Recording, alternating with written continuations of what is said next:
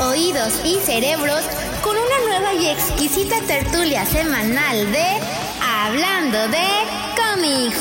Por favor, ajusten sus cinturones que a continuación los dejo con los evangelizadores de la viñeta.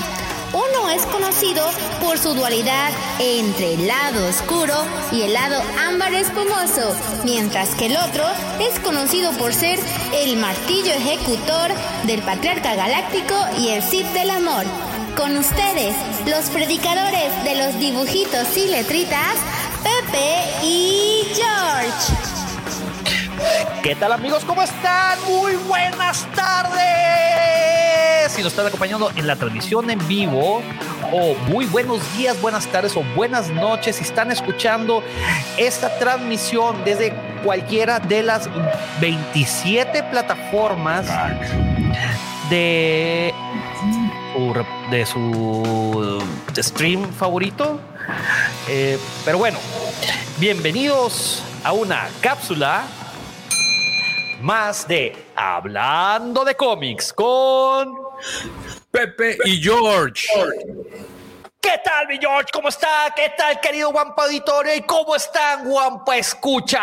Ah, espera, espera, espera, espera, faltó el. No, le quise poner el otro. A ver, vamos a reiniciar. ¿Qué tal, Guampa Auditorio? ¿Qué tal, Guampa Escuchas? ¿Cómo estás, George? Bien. Ándale, ahora sí, ahora sí ya salió. Bienvenidos al season finale, al episodio número 31 de esta cápsula. Güey, pareces que pedo, güey. Te la chiripiolca. Es con los dos, güey. Sí, güey. No, eh, eres, este, no coordinas, güey, o qué pedo, güey. No, es que quería hacerle con los dos, pero no pude. ¿Sabes qué te hace falta, güey? ¿Qué? Esto. Querido Guapo Ah, no, siendo el final de temporada, el último Estamos episodio trabajando. antes de Navidad, vean el suéter. Para aquellos amigos Guampa Escuchas que no están viendo la transmisión o que aún no la han visto, por favor, brínquese al video de YouTube para que vean semejante atuendo que porta Lord Griller. Mi ugly Christmas sweater y una copita de vino tinto, ¿por qué no? Querido Guapo Auditorio, vamos a celebrar este season finale que es previo a la Navidad con un salud. ¡Salud! Mm. Pero ¿sabes qué? Perdóname. Qué maleducado soy, George. ¿Dónde, Sí, eres está, un dó- dó- ¿Dónde está esa... Esos modales, Esa etiqueta, esa etiqueta. No, o sea, para empezar, Tantos miles de pesos gastados en tu educación para que te pongas así. Por favor, señor Pepe Mendoza. no, si no, lo Corrija. digo, no lo digo por ti que no puedes tomar. Yo lo estoy diciendo porque vamos a presentarles Exactamente, por eso corrige el rumbo. Un excelente amigo de la Cueva del Guampa, excelente amigos de Hablando de cómics, un invitado sorpresa. Bueno, no sé si sea sorpresa, no, ya lo spoilaste, como siempre, güey, te gusta spoiler las cosas. Pero bueno, para quienes no vieron el spoiler, es ni más ni menos que nuestro queridísimo hermano del alma, compañero de micrófonos, Mariano de Wolfie Collection. ¿Qué tal? ¿Cómo andan? Gracias por esta invitación a la, a la cápsula número 30 y cuánto dijiste, 30 y, 31. 31. No, no, espérate. 31. Mariano, otra vez, a ver, cápsula. Cápsula, Eso. la Se verdad, súper agradecido de, de estar acá en ya lo que sería el cierre de este año, en el final de tantos excelentes programas que han llevado. O sea, he estado siempre ahí del otro lado, lo más que he podido de los- del lado de los comentarios, y ahora estar de este lado es súper copado. Ya había estado con George en el directo que hizo Da- Davo hace un par de semanas, ahí en lo que sería un sábado. Dos semanas. Eh, pero ahora tengo el placer también de conocer al, al resto del staff que me faltaba, a Pepe. Así que qué buena hora. Cuando la gente pensaba que el, año no. ya había terminado, todavía vemos que... No sigue- había internet. Mariano, no había internet, por favor. No, que, que- que- Sí, que no, no, no había internet, se fue la luz, cayó un ciclón, un tornado se llevó la puerta, to- todo pasó ese día. Sí, güey. Mis perros, güey, mordieron las, este, las antenas del modem, güey. Sí, perros, no, todo, todo, güey, Pero fue un feliz cumpleaños. ¿Mande? Que si fue un Fue feliz, cumpleaños. cumpleaños, por lo menos. No, de, de hecho, mi cumpleaños sí estuve, o sea, que fue la, la semana pasada. La antepasada fue. La antepasada fue nomás por puro gusto. Ah, bien, bien, bien. Ahora entiendo todo. Me fue la, formalidad posada, la antepasada fue la posada de Mandalore Express y fue la posada de mis vecinos. Pero yo me fui a dormir a las 11:30 de la noche, lo crean o no. Lo crean o no, crean, o sea, no tengo por qué mentir si digo que no sé, güey, yo creo que es algo así como que eh, raro y extraño, o sea, lo que sucedió, eh, algo así como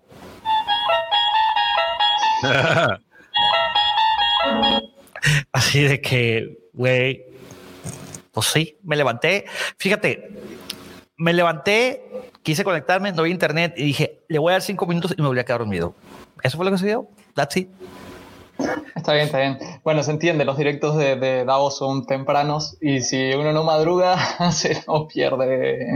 Pero nada, la verdad que bueno, un gusto tener, tener la oportunidad de, esto ahora y nada, gracias por la invitación y muchas gracias a la gente que está del otro lado. Veo muchísimas caras, con, caras conocidas ahí acompañando a Star Loser, eh, Mandalore Express, Casadi, eh, gente que dice que tengo la barba de Kenobi. ¿Cómo puede ser eso? Sí, está. Gaby Castelo, ya nos digamos así, Gaby, ¿eh? Está bien, está bien. güey. Recuerda que eh, hay para todos en el viñedo del Señor, güey. Este está así como dice Mariano, está Lupita. Gaby Castelo, güey. Está Alex de Mandalore Express, está Jorge Israel Castillo Pérez. ¿Sabe quién es ese cabrón? Sí, ya sé, güey. Deberían de colgarlo al amanecer, güey, porque no me puede tomar, cabrón. Este está Yo Soy Sushi. Cámate, Está- Pepe, por favor.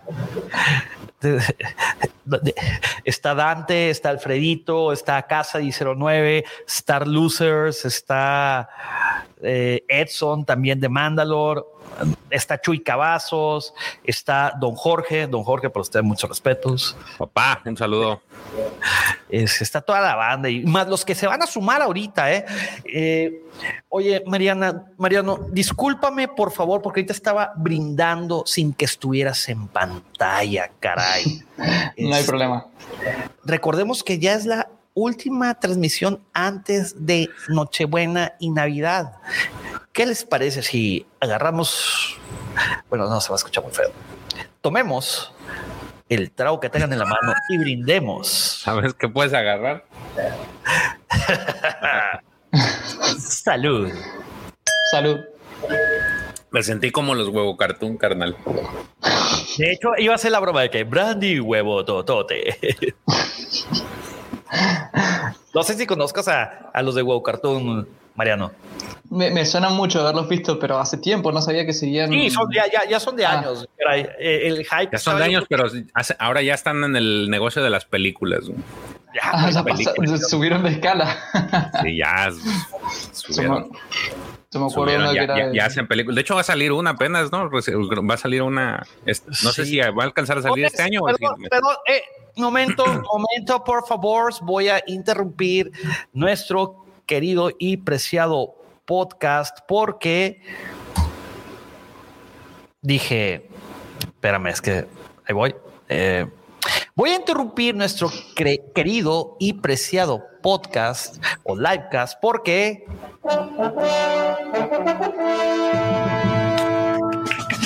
nuestro queridísimo Giovanni Carcuro, como siempre, uniéndose la de los guampas, acaba de hacer una aportación. Un aplauso, jóvenes, para Giovanni, que siempre está aquí presente. Y vamos a Carga, mandar. carga, carga. ¿Lo, lo anuncias tú o lo anuncio yo?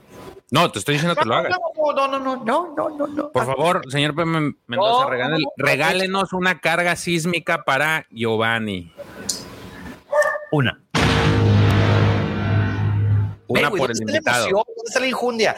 Mariano, por favor, a ver, anuncio la carga sísmica como Dios manda, güey. Como la fuerza dicta, güey. ¿Que la anuncie yo? Sí, sí, sí, por favor, tú eres el invitado de honor. Espera que quiero subir el volumen porque no hay, no hay sonido más lindo en todo Star Wars. Eh, bueno, ahí para la donación de Giovanni, eh, una gran carga sísmica que esperemos que se escuchen otras durante la serie de Boba Fett, así que te doy la- el, el aprobado para Pepe para que apriete ese queridísimo botón.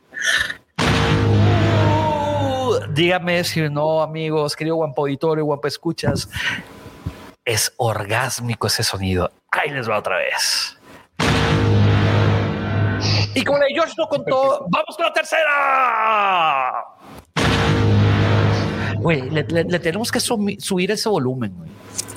Sí, sí, lo tienen que hacer en 3D, viste, que salga para cualquier lado. Que truene bocinas, que haya demandas de guampa. Escuchas, güey, que diga tronaste la bocina de mis carros con esas cargas sísmicas. Y entonces podré decir: mi trabajo aquí está hecho. He cumplido. Recuerda que, la, que las demandas van a la cueva del guampa, ¿eh? Eh, no, No se crea, no se crea. Y hablando de la cueva del Guampa, estamos a días de Navidad. Ese intercambio de regalos, esos regalos que todo el mundo le pedimos a Santa Claus que nos traiga esos coleccionables tan difíciles de conseguir. Y Mariano, George, ¿saben dónde puedo comprar esos regalos? Yo, tengo una gran idea de un lugar ubicado por ahí en una especie de, de zona de México, yo diría tal vez Cancún, la ciudad de la, de la, de la fiesta de México, si no me equivoco. Hay un pequeño espacio que está dedicado a los mejores, el mejor lugar para elegir un regalito ahí para, para la gente. No sé qué piensa George.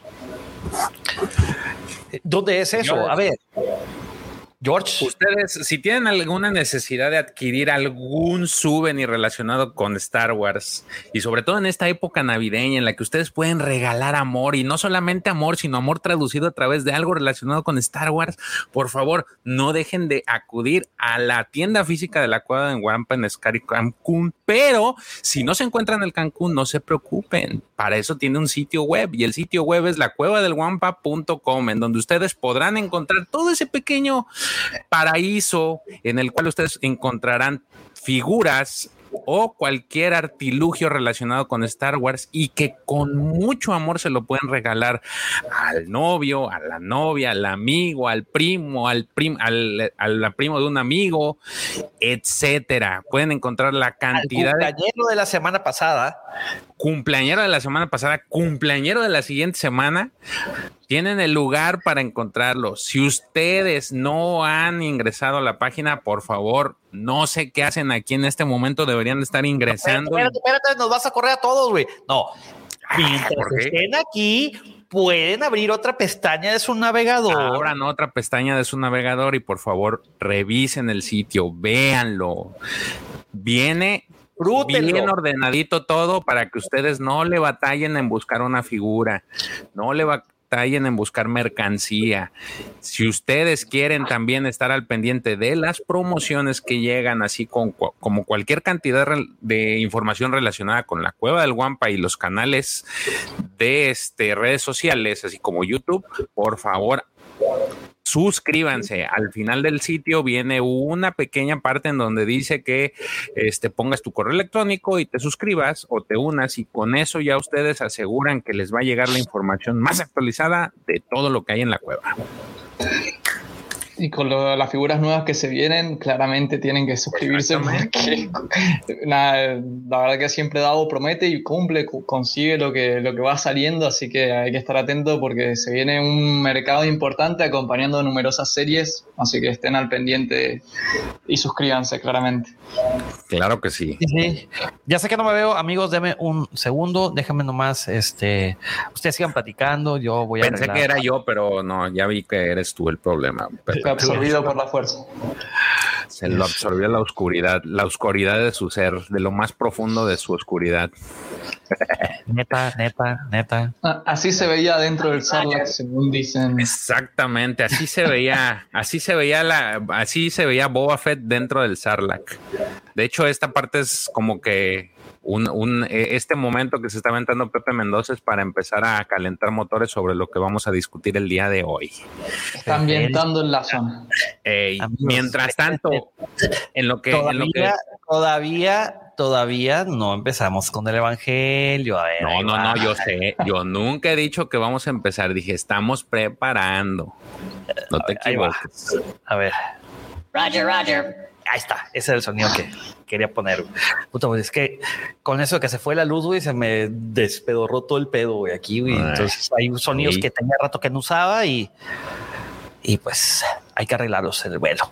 Para que vean que este, este es un programa grabado 100% en vivo. Todas esas risas son risas de nuestro público que nos acompaña. Claro que sí. Un aplauso, por favor. Muchas gracias, amable público culto y conocedor.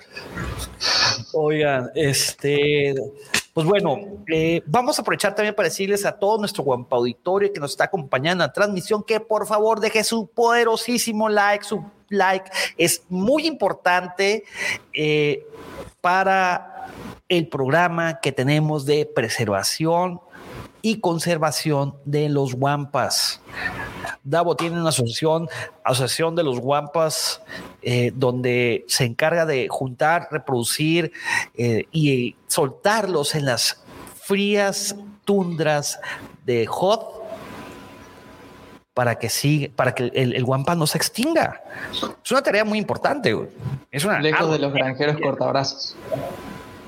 Sí, sí, pues imagínate, le quieres dar de comer, cabrón, te quedas sin un. O sea, te corta. O sea, te, quedas, te, desfigura la cara. Tengan al pobre Luke Skywalker ahí en cuenta.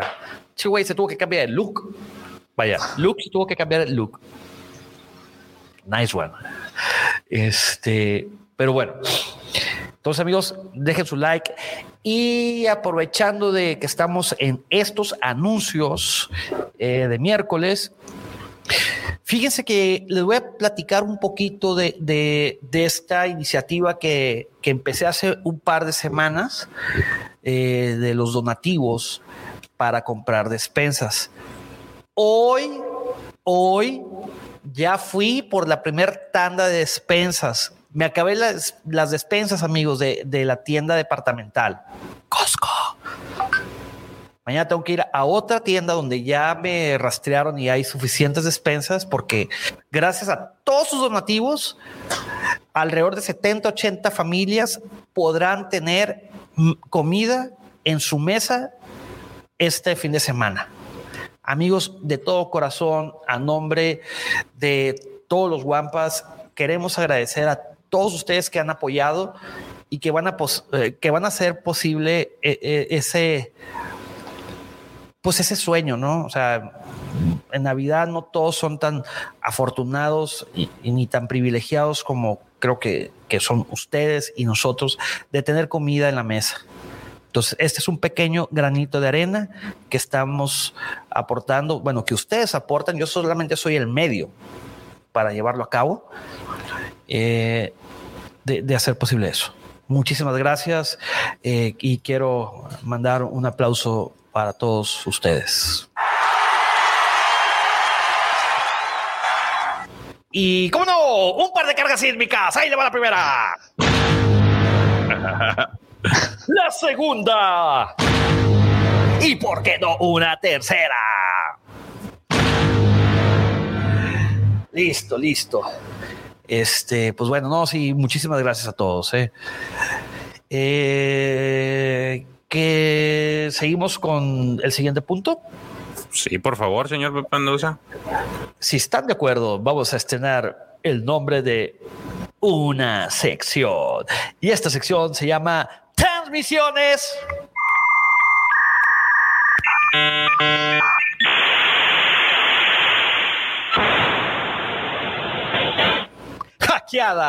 Puta, tengo que cortar ese sonido, güey, porque se pierde toda la emoción, ¿verdad?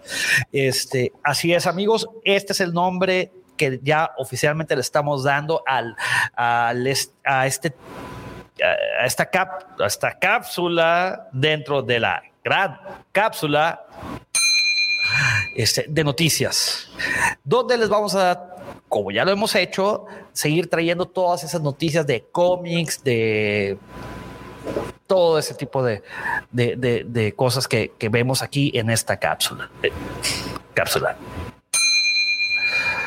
Eh, George, ¿tienes algunas noticias? Porque yo tengo un par. No, señor Pepe Mendoza, estaba esperando que usted es el amo de las noticias y de todas las transmisiones hackeadas. Por favor, ilústreme. Pues bueno, eh, el día de hoy en Estados Unidos sale Trail of Shadows número 3. Hoy, 22 de diciembre. También sale Darth Vader número 19 y sale el trade paperback volumen 3 de Darth Vader, conocido también como War of the Bounty Hunters. Salud. Disculpen, disculpen. Mucha alergia, güey. Y también sale el hardcover de Darth Vader de Charles Soule. Este ya hemos hablado de él. La verdad está muy chido. Este es el que ya habíamos platicado. Lo platicamos aquí, George en algún momento, sí, ¿verdad? Sí. Fue es justamente donde termina episodio 3 y cómo Darth Vader se hace de su armadura, entre otras cosas. Y, y la siguiente semana, el martes 28, sale el trade paperback de Star Wars Volumen 3, War of the Bounty Hunters. Ahorita todos los trade paperbacks que están saliendo son del arco, de esos, son parte de esos, uh, de ese pequeño arco de 34 números de War of the Bounty Hunters. Eh, ya tenemos el Darth Vader, ya tenemos el de el que va a salir de Star Wars, ya salió, creo que también el de Bounty Hunters. El de Bounty Hunters. El de Bounty Hunters sí, pero el de War of the Bounty Hunters el, no. el, de, el de Bounty Hunters sale hasta el 11 de enero. Este, el de, creo que fue el de Doctor Afra el que salió hace un par de semanas. Ya. ¿Saben, ¿Saben hasta cuándo van a sacar cómics de, de, esa serie de War of the Bounty Hunters? ¿Hasta cuándo? ¿Qué, perdón? ¿Hasta cuándo van a seguir saliendo cómics de ese, de, dentro de, esa, de ese crossover? No, es que ya se acabó, querido Mariano. Mm. Este, ahorita ya son las recopilaciones, o sea, son ya los ah. Este, no, ya sí, tienen como un mes. Porque yo creo que va a haber mucho en la serie de, de Boba Fett en relación a lo que pasó en ese cómics, en esa serie de cómics. Y no sabía bien si todavía había mucho más contenido para seguir saliendo. Lo último que me enteré es que sí, termina ya cuando Boba lleva a Hanna lo de Java, pero no sabía si había algo más todavía. Sí, hay uno, bueno, empezó una miniserie que se llama Crimson Rain, que sucede ah, la, en teoría justamente donde termina el crossover de, de War of Bounty Hunters, la de Kira, exactamente. Que ya tenemos el, el, número uno y el número dos sale hasta febrero 2. Caray, cómo nos hacen sufrir estos amigos. O sea, nadie tiene vacaciones, hermanos, y ellos sí, estaban como dos meses. Salió hasta en noviembre, salió, ¿verdad, George? Sí. O sea, va a ser diciembre, enero, febrero, tres meses. Oye, pues que me den trabajo. O, o sea, que van a, van a sacarlo directamente cuando sea el final de, Bo, de Book of Boba Fett. O sea, tal vez tiene un spoiler ahí relacionado con eso. Uh... Bien, el de Crimson salió el, el, 8 de diciembre. No, fue a, pues final, ¿No fue noviembre? de diciembre. 8, no, 8 de diciembre, el primero. Luego viene en febrero 2 el segundo y en marzo 3 el número, marzo 9 el número 3. Así sí, ahí es las fechas que hay. Huevones, se fueron de vacaciones. Pero pues de todas maneras, diciembre, enero, febrero, pues sí, es una, sí son dos meses, sí la tienes colgada. George, permíteme mandar un saludo ahí a John Martínez. un, gran amigo ahí, John. Un saludo, está ahí en México, ahí está, es vecino de ustedes ahora en este momento, un argentino perdido por allá. John es, es, es, es, argentino. Sí, sí, sí. eh, estuvo ahí, está, eh, participa dentro de lo que sería Star Loser, pero hace la. la- es, es como el invitado que tienen ustedes, el profe que es de Buenos Aires. Bueno, ¿Qué te parece, Pepe, para si le envías una, una carga sísmica a John a nombre de a nombre de a nombre de Wolfie? Vamos. Claro que sí. A ver, espérate, déjame. Voy para acá. Dame un segundo. Vamos a ver a John. Pero por favor, Mariano, aviéntate la, la- anuncia la carga sísmica. Por supuesto, ahí le va una carga ahí a mi querido amigo John y espero que pronto se pase por la cueva del Guampa y les compre ahí a los muchachos y, y a ver si nos puede mandar algo para Argentina también. Así que te va la carga. Nomás una. Va a decir que somos codos y Mm. tacaños. Bueno, si el público lo pide, no, no vamos a ser tacaños con las cargas. Yo diría dos más puede ser. ¡Ahí le va la primera! ¡Y ahí le va la segunda! Que en realidad es la tercera. Ah, otra más quiere, dice Otra, otra, otra. más. ¿Y por qué no? Porque estamos ya de, de- de Navidad. O sea, vean el pinito. Ah, Me voy a callar, espérate. Otra vez, otra vez, otra vez. Ya está hablando. Vean, está el pinito, el ugly Christmas sweater, todo perfecto. Este.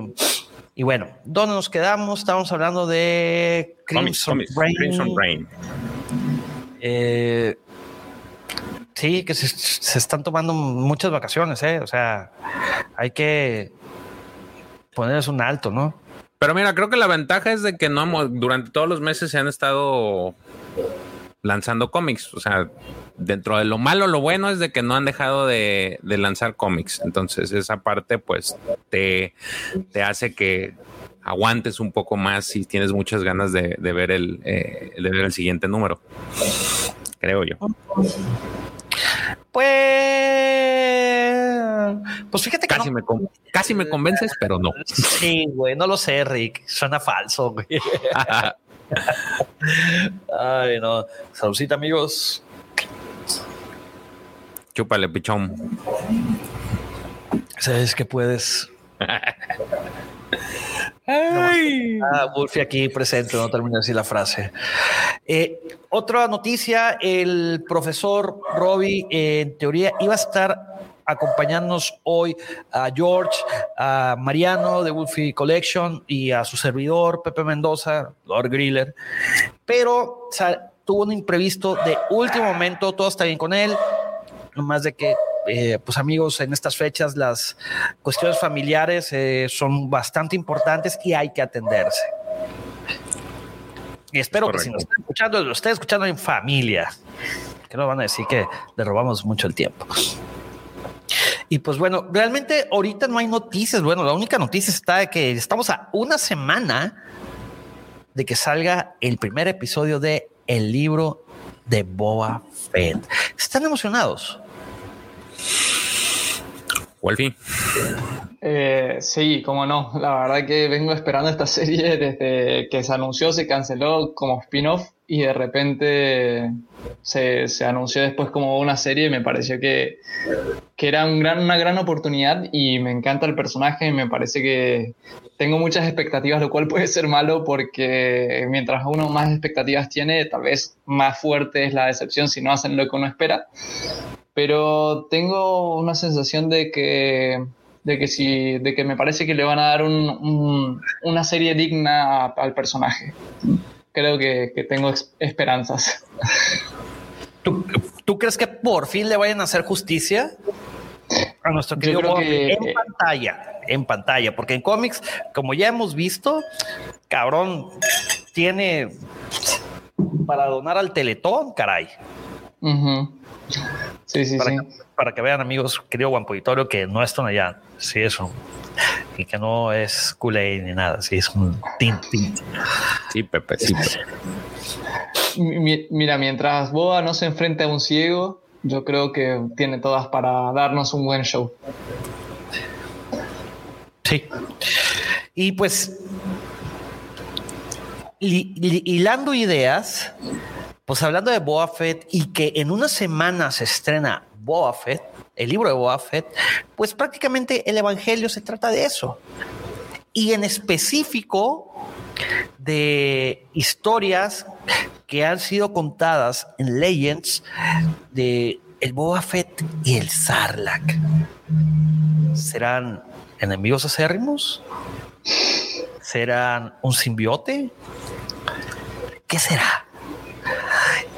No lo sé. Pero amigos, no se pueden perder los, el, resto de, de esta transmisión porque vamos a platicar no un poco, bastantito de ellos.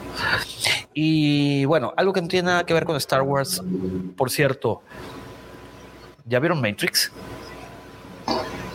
No, fui a ver Spider-Man, voy de a poco. Apenas ayer fui a ver Spider-Man. No, pero ya salió supuestamente en, en, en HBO. ¿En HBO? No. En Estados Unidos salió en HBO Max. Ah, oh, sí. Fue estreno simultáneo. Y pues si en Estados Unidos salió en HBO Max, pues quiere decir que aquí también salió en HBO Max.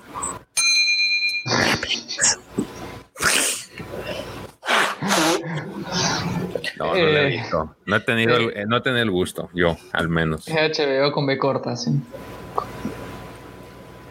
No, es que es otro. Eh, no, eh, si el lema de HBO es esto no es tele, es HBO. Yo conozco una mejor, eh, un sistema de, de stream. Dice que va algo así, te va a volar la mente. pero, para, ¿la viste vos a la peli? Luego platicamos qué es Peplex, mi querido. Ok, ok, necesito saber esa información. es un servicio muy exclusivo. Es más, es por invitación. Ah. ¿Quién maneja las invitaciones? Este, creo que cuánto cuesta al año, George, alrededor de mil dólares, ¿no? Carísimo de París, carísimo de París. No sé si está, no sé si, no recuerdo si están en, en dólares, en euros o en libras. Pero hay de todo, hay de anime, hay este, caricaturas, hay películas, hay... Dice que este es el suéter legendario de Lord Griller. Eh, pues es el único que tengo. este... Pero sí, al ratito te platico de, ese sistema, de ese servicio de stream. Eh, este, y pues bueno, eh, querido Guampo Auditorio, queridos Guampes escuchas, vamos a dar inicio al Evangelio de hoy, miércoles 22 de diciembre. Y el Evangelio el día de hoy es Boba y el Sarlacc. Nos acompaña nuestro queridísimo amigo Mariano de Wolfie Collection. George y su servidor Pepe Mendoza. Entonces, amigos, con eso vamos a dar inicio formalmente al Evangelio y vamos a empezar con un cómic de 1977. Es el Star Wars número 81. Aquí Ándale. A ver, lo pongo aquí la pantalla grande. Mira nomás. De hecho, tiene una portada variante, ¿no? Este, George. Sí, está medio rarita la portada. Está así como un, un, un este Han Solo como sonriendo. Zancado de pedo, güey. con cara de yo no fui. Este, sí, este es de los primeros pininos de que tenía Marvel con, con Star Wars, ¿no? Sí, tenía un año, creo que empezó, salió en el 77, ¿no? Entonces, este, este, este cómic es de, de, ese, de esos primeros de esos primeros grupos de cómics que salieron. Eh, eh, de cuando Stan Lee era productor, ¿no? Exactamente. Entonces, pues estamos, eh, vamos a platicar de este, que es un pedazo más de la historia que, que se puede decir que a partir de estos cómics o estos son digamos que los precursores de lo que tenemos hoy en día, ¿no? En cuanto, en cuanto a cómics. Eh, lo Tanto fue la, relevancia que incluso impactó en una figura para Boba Fett eh, este mismo cómic. Sí, es, la importancia de, estos cómics que a lo mejor, digo, mucho eh, hemos platicado tanto aquí como en, hablando de, Star Wars, que estos a lo mejor para el, ahorita los ves y se te hacen medio raros, pero para el momento en el que salieron, pues sí era, era el tipo de de trama o los tipos de historias que se manejaban. Entonces, eh, hay que, es, bonito apreciarlos y, mirar atrás y conocer lo que había antes de lo que tenemos hoy en día y conocer bien esas bases, ¿no? Entonces, este es el. George, ¿estás en mute? ¿Y ahora? Todavía sí está dormido. No, es cierto, no es cierto. es que se movió, se me movió el, el micrófono. No, güey, le diste un manotazo, güey. Por eso se movió del manotazo. Pepe, Pepe. Oye, este... Y también por más de, raros que suenen estos cómics viejos, yo creo que siempre algo de acá, de estas cosas viejas, terminan siendo reutilizadas por coincidencia o porque realmente influyen en el canon actual y eh, no tendría ninguna de esos. Em, o sea, por ejemplo, acá vamos a ver mucha participación de los Jaguars y en el canon actual tenemos la historia de Aftermath que también tiene la historia, a los Aguas ahí dando vueltas, así que por más raro que parezcan, siempre estos cómics valen la pena leerlos por ese tipo de cosas. Sí, y, cabe hacer una aclaración antes de ahondar ya en, este cómic, es de que a pesar de que salió con el sello de Marvel, son considerados Legends. Recordemos que Marvel tuvo la franquicia, luego la tuvo Dark Horse y finalmente regresa a la casa de Marvel después de que la casa del ratón comprara Marvel, comprar a Lucas y comprar a un chorro de franquicias más. Entonces, pues ahí tienen un gran conglomerado, este, un monopolio, donde es un negocio redondo.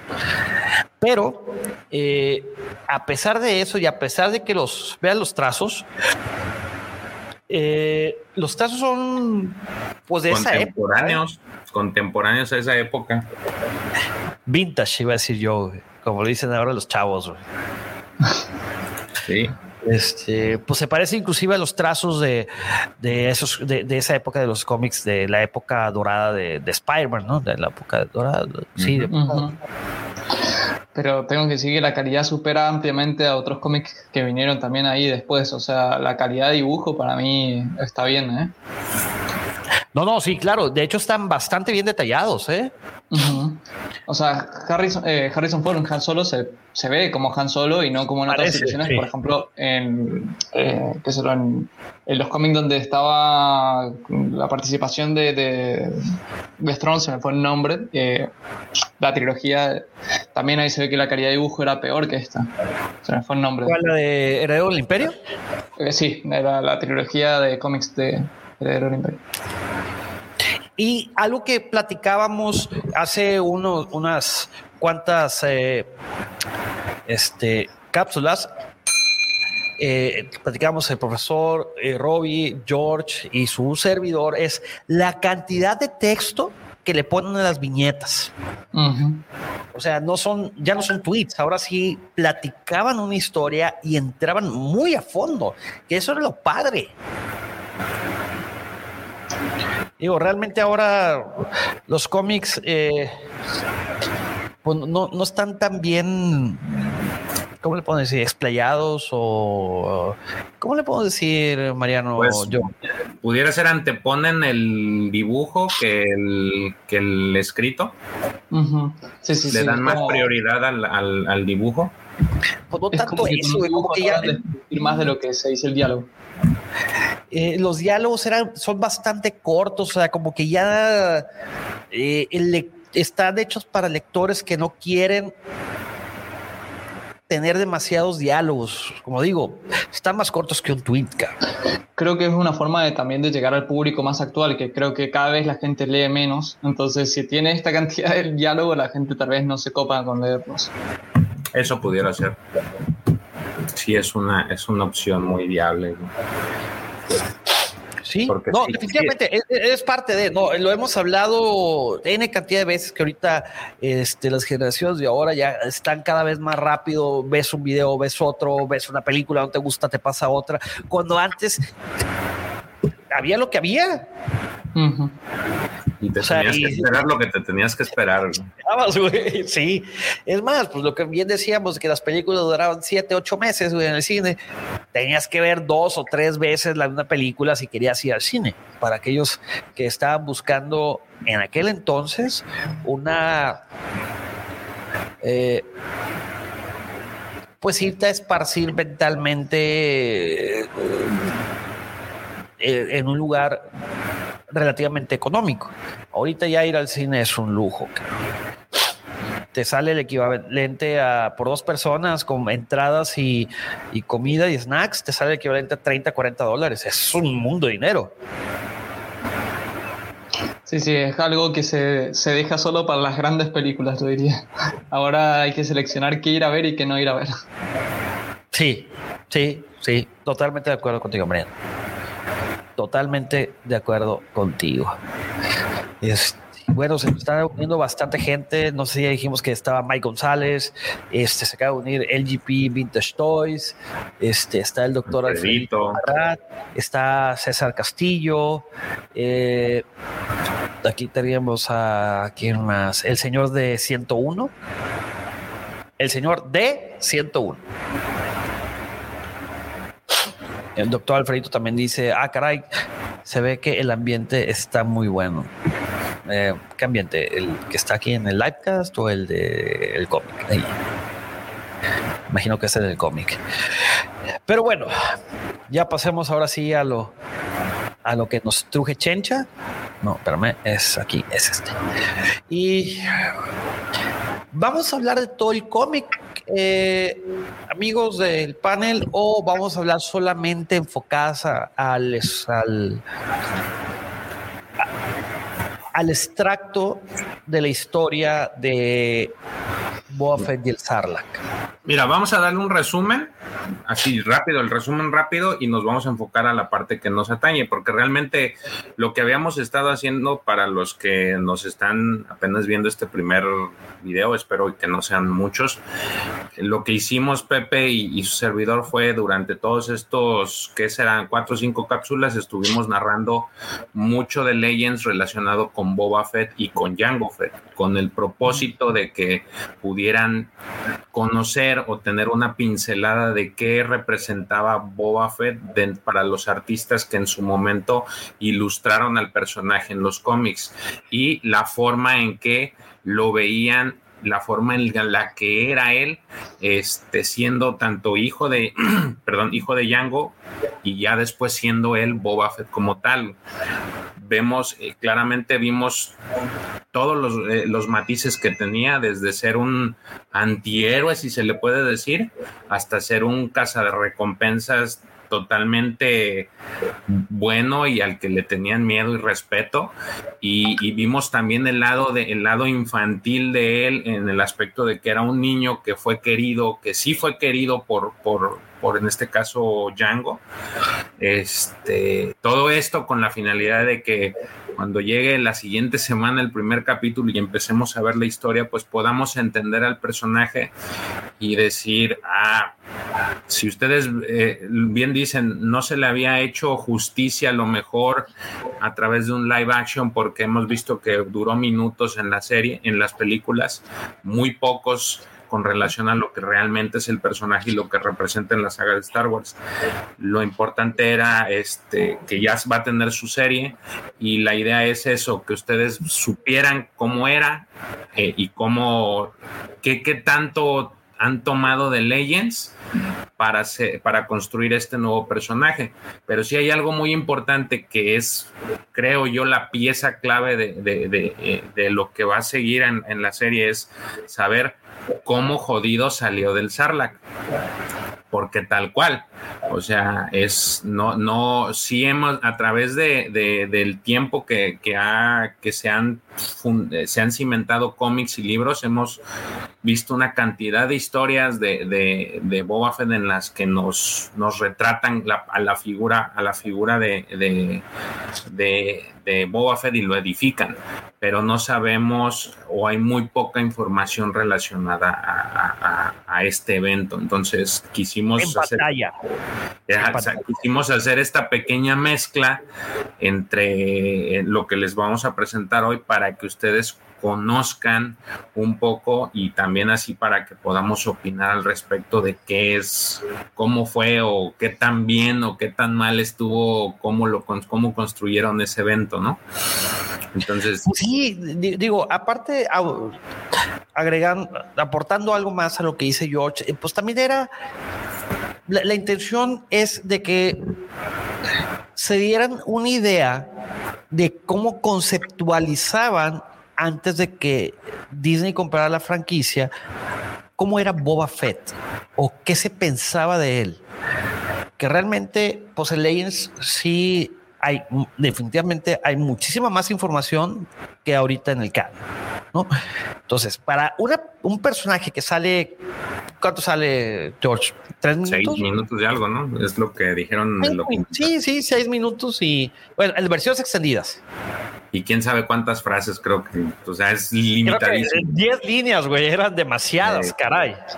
Este, pues, pues, cómo ese personaje llegó a, crear un, culto. O sea, caray, alguien que sale seis minutos y dice menos de diez líneas en dos películas y tiene tantos seguidores, pues merece que, que que, cuenten más de él, ¿no? Digo, es lo que yo opino. Y no nada más yo, sino hay bastantes seguidores de, de Boba Fett y sobre todo de, la cultura mandaloriana, ¿no? Sí, claro. El caso de, pues, el mismo Jin Jarin o Mando, este, y todo lo que, y sobre todo lo que, también lo que salió eh, este, en, en, Clone Wars, en Rebels, o sea, hay queso donde partir y muy específico de este personaje siendo uno de los cazarrecompensas más temidos de toda la galaxia. Pues ya les platicamos algo de su, de su origen, de la relación que, que llevaba con su papá, papá, espérame, papá, su papá clon, este Django, y cómo Django se preocupaba por él. Entonces, pues, eh, y la gran incógnita era, y sigue siendo, cómo chingados sale Boa Fett del Sarlacc. Y segunda pregunta, ¿por qué chingados está tan pinche gordo, güey? Cuando sale en el Mandalorian. ¿Cómo se alimentó dentro del Sarlacc? Se podría decir que la, la, sorpresa de que Boba volviera al canon fue tan bien guardada que ni, ni te muera se lo imaginó. O sea, tampoco se cuidó como en todo este tiempo para que, pensando que iba a volver. O fue algo planeado, porque si te fijas ahorita los trailers del libro de Boba Fett, Boba Fett ya pusieron a correr, ya ir al baño, güey. Sí, ya cambió su complexión y todo. Ahora sí, ya, ya, le queda la armadura, ya, ya no tiene que usar ya no tiene que usar extensiones aquí en los este, en las cintillas que con las que se amarra la, la, armadura, ¿verdad? Este. Yo creo que es un cosplay totalmente adaptable para muchísimos de nosotros. Ah, esta pandemia no deja nada bueno, ¿verdad? Hashtag Boba me representa. El famoso Boba Fat.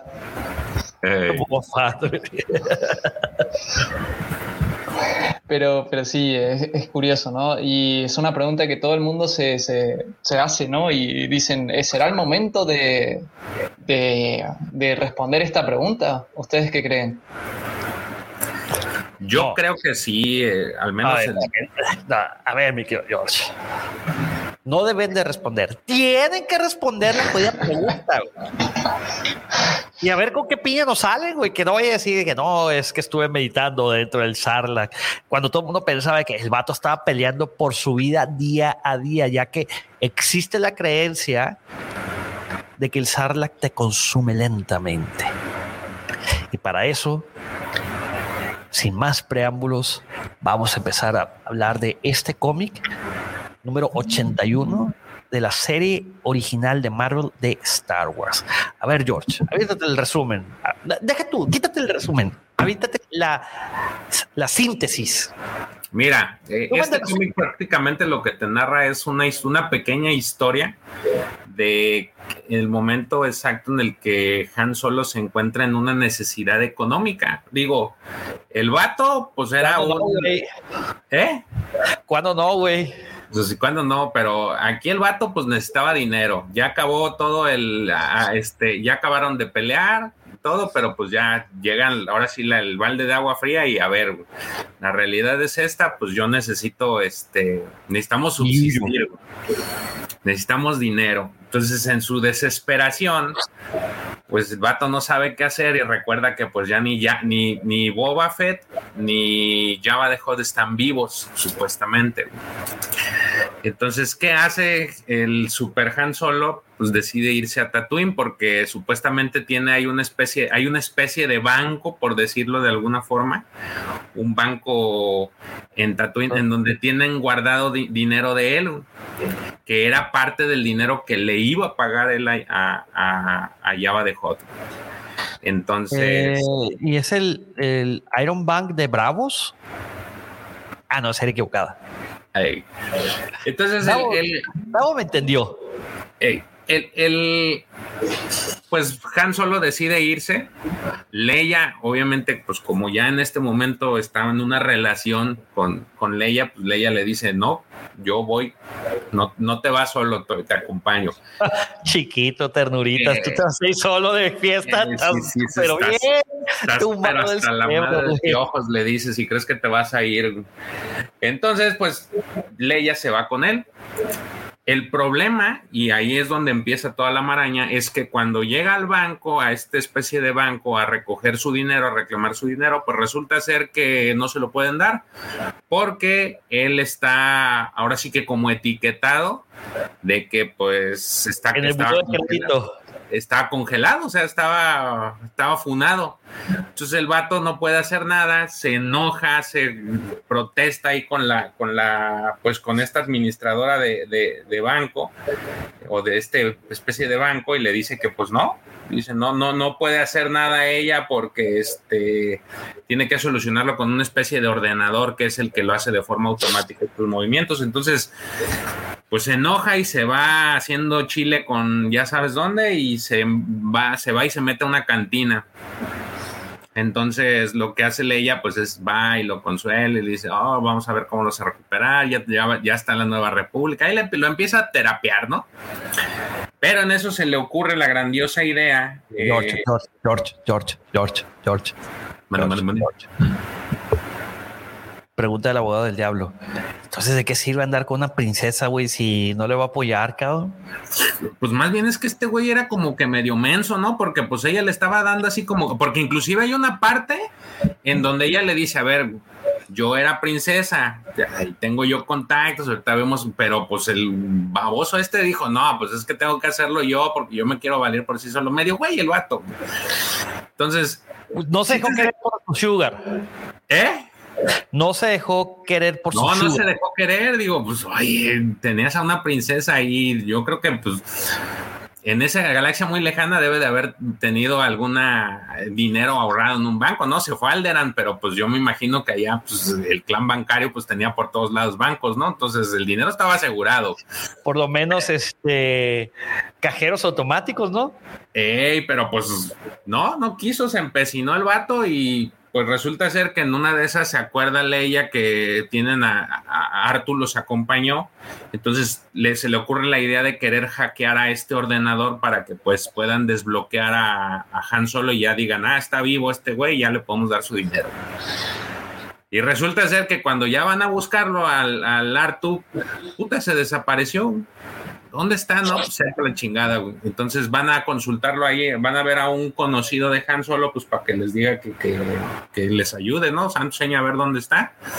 El vato pues se pone medio bélico, pero, y no les quiere ayudar, pero Han Solo pues enchila y, y le quita el speeder, un speeder que estaba reparando y se van a buscarlo, porque para esto eh, algo que se me pasó decirles es que el, los Yaguas en ya una vez que cayó, una vez que cayó ahora sí todo el, todo este tema de Java de Hot y, y todo su, su estirpe y todos su, sus nexos que tenían ahí, los Jaguars se volvieron así medio, medio gandallillas, o sea, también se volvieron oportunistas. Este, y todos, todos, ya se volvieron medio bélicos, los, los medio hostiles. Entonces resulta ser que los Jaguars se roban a Artu. Y eh, pues Leia y Han también, ¿no? No, nada más llevaban a Artu. Este, bueno, al que se llaman es a Artu. Entonces se lo llevan y Han y Leia deciden ir a, a, buscarlo. Entonces ahí es donde viene la parte importante que es la que nos atañe a nosotros. Que en la búsqueda, pues vemos ahí. Dale más para arriba, este Pepito. Pepito, Pepito, Pepito, ¿cómo estás? Este resulta ser que, pues, los Java, este, lo traen en un soundcrawler al. al ya, ya, Yaguas, Yaguas. Ajá. Lo traen en, el, en, un mini soundcrawler porque creo que ese soundcrawler no es ni siquiera el, el bueno. Este. Ahí lo llevan y dentro del soundcrawler, digo, entre tejes y manejes, pues eh, tratar de, de, escapar, de tratar de liberar al Artu. Adentro viene Boba Fett. Ahorita vamos a narrar toda esa parte, no se preocupen. Este, ahorita es el resumen rápido. Entonces, dentro del, del, del está Boba Fett y ahí hay una especie de altercado al final que se libra entre, una vez que Han Solo logra entrar al Soundcrawler, eh, eh, hay una especie de altercado entre Boba Fett y, y Han Solo que finalmente este, eh, pues desenlaza con que escapa Han Solo y escapa Artu, pero dejan a, a, a Boba Fett dentro del Sandcrawler y este se cae nuevamente al, al Sarlacc, ¿no? Entonces es más Con o menos. Sandcrawler. ¿Perdón? Con todo y Sandcrawler. Sí, con todo y Sandcrawler se, se va al carajo el, el este Boba Fett, cae ahí al otra vez y pues básicamente es lo que lo que sucede en este cómic que al final cae este cae nuevamente Boba Fett en, en el en, en, otra vez de regreso con el, su amigo y ahí es como termina esta historia. Ese es más o menos el en, en resumen lo que es ese arco ese pequeño arco de la historia. Ahora bien viene la parte importante es... ¿Cómo sale este Boba Fett del Sarlacc? Pues aquí lo tienen, amigos.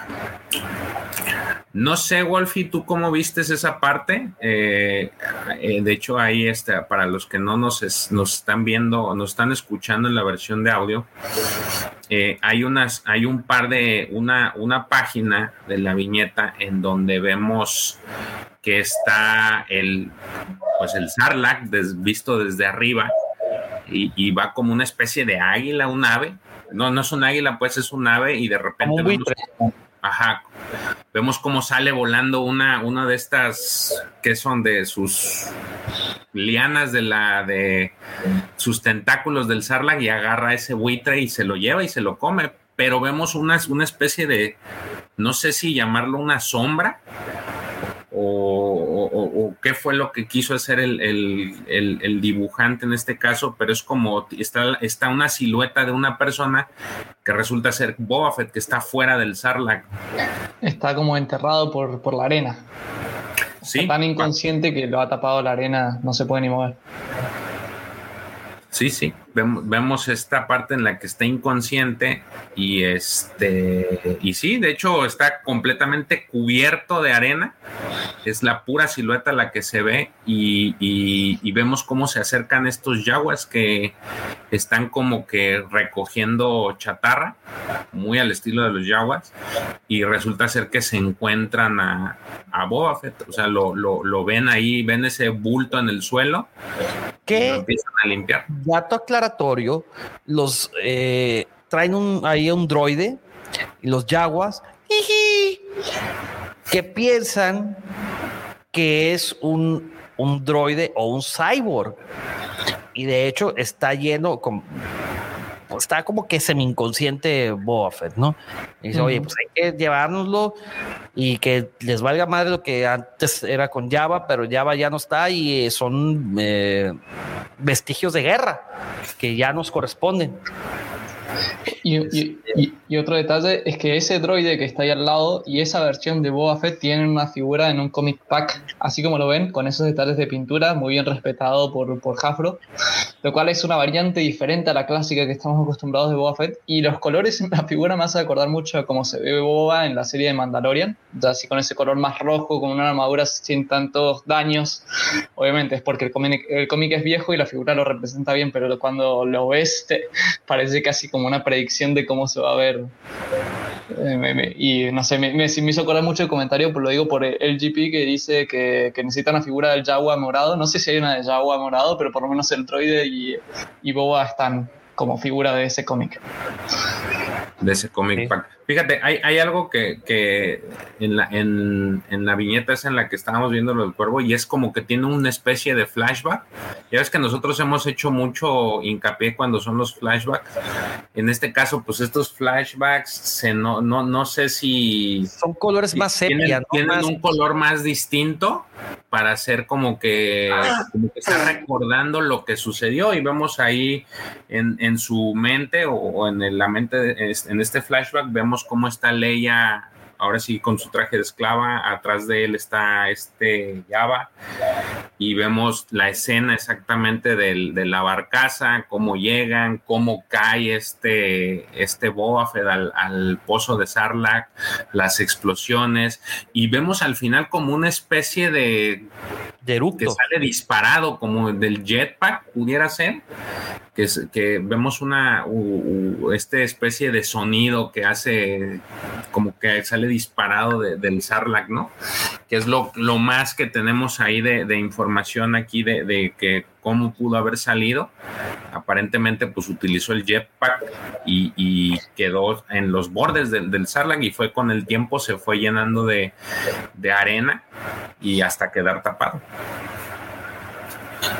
Entonces, e, esta primera parte es, e, así, los Jaguars los rescatan, bien dice este Wolfie, es, esta, esta armadura es completamente distinta, los colores pues eh, no, no, se han no se, maneja, se manejaron de forma distinta.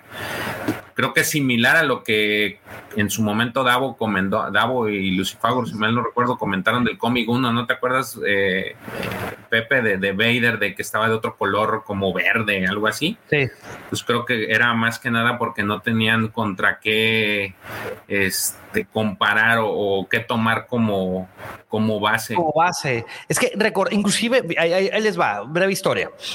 Recuerden que cuando les piden a Marvel que hagan estos cómics, es como que para darle continuidad o ampliar un poco la película. Entonces no tenían mucho más que creo que tenían el guion de la película original y ahí se desencadenó toda esta serie de cómics. Este, cosa similar que sucede con el póster de la película A New Hope. Pongan atención al póster, amigos, y lo comentamos cuando en la segunda temporada, el primer episodio de Hablando de cómics. Chequen el póster, tiene muchos datos muy, muy curiosos. Sí, entonces eh, eh, creo yo que más bien es asumo que el, que el tema, como dice el color, es precisamente por, por lo mismo, que no tenían una base de referencia para narrarlo y por eso es el color que tiene. De hecho, mira, ahorita. No, déjame, déjame le hago una aclaración a LGP. Este cómic salió en el 77, ¿no? Según yo, el GP, este cómic sale en el, en el 77, güey. Sí, perdón, tiene que salir después de episodio 6 porque esto Sí. está ambientado después de episodio 6. Sí, episodio 6 creo que es del 83, si no me equivoco. En el No, este es 83. del 80. Ahorita te digo. Ah, caray, entonces tengo mal el dato. Una disculpa, amigos, querido Guampo Auditorio. Según yo, este cómic se había salido en el 77. Ah, ya sé cuál fue el tema. Que es de la serie del 77. Perdón. Eso puede ser. Honest- Salió en el 83.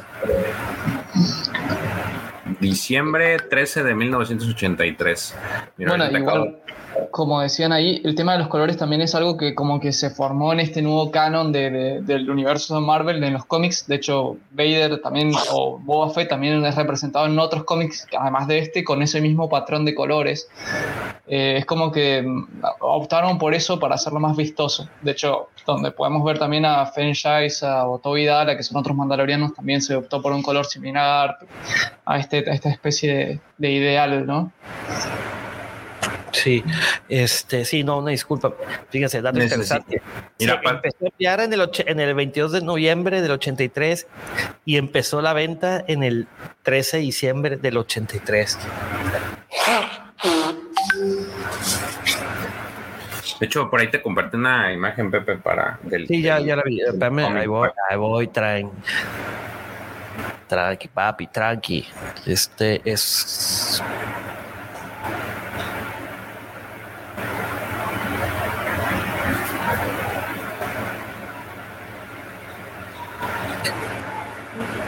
Entonces, el, el- bueno, lo que pone Pepito la, la imagen, el, el, el tema ahí, Nada, hasta ese punto, pues habíamos visto que, el, eh, o lo que nos describe este cómic es que Boba Fett salió a través de su jetpack del Sarlacc. Esa es la imagen que, que decía Wolfie, ¿no? Ese es el cómic pack que dice. ¿Sí es ese, va, Wolfie? Sí, sí, ese es la, la única versión que existe de, de- de Boba Fett con esa armadura. Y, Y de como les comentaba, viene con el cómic y con el droide justamente. Eh, de hecho, Claro. específicamente es el cómic del que estamos hablando, donde sale este. Y atrás viene. vi- vi- eh, ¿Es el cómic, no? El que está atrás. Sí. No, es otro, es otro, no, es otro cómic. Entonces, No, no, no, es el mismo. No, es el mismo. Sí, ahí viene 81. Pero dice. Dark Horse. Por ahí está reeditado. Esta, este pack no salió en el 83, salió mucho después, por, creo que es de Legacy Collection, si no me equivoco, si no Davo me puede corregir ahí del otro lado, pero salió mucho, mucho tiempo después, o sea, estamos hablando después de Power of the Force, así que tal vez este cómic se reeditó y se volvió a lanzar, pero en vez de por parte de Marvel, por parte de Dark Horse. Sí, entonces aquí vemos exactamente lo que, lo que decimos. Los colores son exactamente los, los que nos presenta este, este cómic en la versión de la versión de Boba Fett, ¿no? Entonces, aquí creo que este, en este primer, en este primer cómic es donde se narra una historia, o bueno, te dan a entender que el motivo o la causa por la que salió o cómo salió Boba Fett del Sarlacc fue utilizando el jetpack. Y al final se, se presencia esta historia en la que pues los Yaguas lo, lo, lo encuentran, lo encierran ahí en su Sandcrawler y eh, algo interesante es de que él pierde pierde la memoria. O sea, Ujú. estos- este evento hace que, que, que Boba Fett pierda la memoria y no la no la recobra hasta que ve a Han Solo ya dentro del Sandcrawler cuando está eh, eh, cuando está dentro buscando a Artu.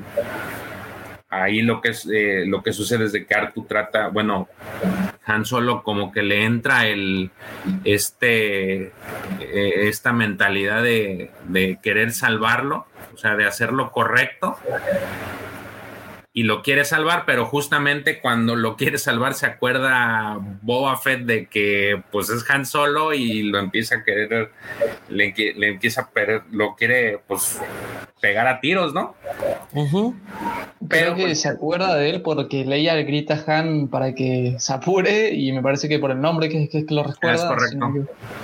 Es correcto, se acuerda a través de eso y, y de hecho le ayuda, o sea, al inicio le ayuda este Boba Fett a, trepar al, al Sandcrawler, se pone ahí como de cunclillas eh, y le dice a Han pues que lo ayude. Entonces ya se trepa Han en la parte alta del Sandcrawler y le dice, a ver, pásame el androide y ya se lo pasa y justamente cuando cuando ya subieron los dos es cuando Leia le grita y este Boba Fett pues se acuerda de que él es el eh, Han Solo y, ahí es donde ya empieza el acabose porque le quiere disparar y este pues Han lo deja en lo deja dentro y termina cayendo a el, el Sandcrawler directo al Sarlacc. Es chistoso. Demasiado, demasiado chistoso diría yo, ¿no? Porque pues acabó así como que pues, ya te, ya, ya me había escapado del Sarlacc y otra vez me voy a volver a meter al Sarlacc con todo y, nave, ¿no? O sea, fue este, como que fue un cierre medio, medio chistoso, no, no, no sé de qué otra forma decirlo para que no se oiga tan feo. Sí, sí, es como, ¿para qué lo sacaron si lo volvieron a tirar? o sea, pero, pero, bueno, no, no solo escapó una vez, escapó dos veces en esta continuidad, porque tengo entendido que después este cómic vuelve a salir, o sea, te da a entender que salió de alguna manera, pero no te dicen cómo. Sí, no, no dan, exactamente, no dan historia o detalles de cómo salió. Entonces, está interesante el cómic, digo, para leerlo y entretenerte un rato, pero sí no tiene, como que no tiene un poco ese de sentido el, el, de que me vuelvo a caer dos veces en el, en el, en el ¿no? Oye, y acá tengo una, una, pequeña crítica, si me permiten, pero es que algo que quería decir al principio, pero que quería esperar este momento, cuando hablaron de acerca de que el cómic tiene mucho diálogo y gasta mucho tiempo en darte diálogo para meterte en el contexto, pierde mucho tiempo a la hora de cerrar la historia historia y la cierra de repente y no te termina de decir, de decir realmente qué pasó. O sea, un, un, un Sarlacc, es continuación. Un crawler, para mí tiene que ser como cinco viñetas para que te entre esa imagen en la cabeza, porque es casi imposible. Yo creo que ahí ni siquiera se ponían de acuerdo bien, ¿eh? simplemente fue algo. Este. Que dijeron, vamos a hacerlo y lo hicimos. No fue así como que eh, eh, fueran a esperar el, todo el tema este de, darle más continuidad o más ahondar. Este, quiero hacer también yo una pequeña observación del cómic. Observen, por favor, viñetas como esta. Ahí voy, para, espérame, espérame. Son viñetas, son dibujos que ya creo que ya no vamos a ver, ¿eh? Vete más arriba, también hay otra. Hay un par. ¿Y qué viñetas me refiero? Sino a una Leia, pero bastante sensual. Mira, ve esto. ¿No se percataron de eso? Sí, de hecho, pues también cuando hacen la remembranza de, de ah. del ah, de, Slave. Bueno, sí, sí. Pero fíjense cómo, cómo dibujan, eh, sexualizan mucho a Leia. Digo, diciendo así sin tapujos, tal cual. Que ya se cambió, ya se quitó su, su traje. Sí, es algo que, que, se repetía mucho ya en esa época. O sea, también, incluso que eso, D'Artalon, Mara Jade también fueron víctimas de, de, las manos de los dibujantes. Las manos de la casa del ratón.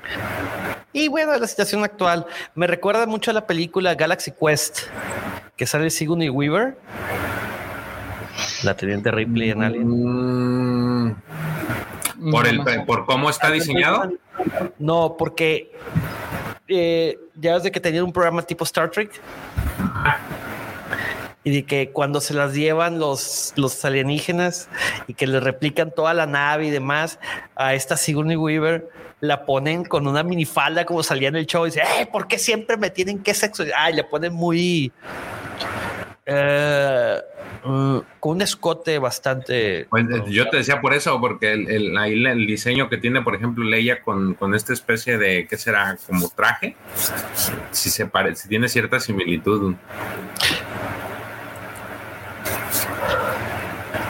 Sí. Digo, nomás que el de, el de esta Sigourney era creo que rojo o tinto con. No, era azul también, ¿no? A ver. Ah.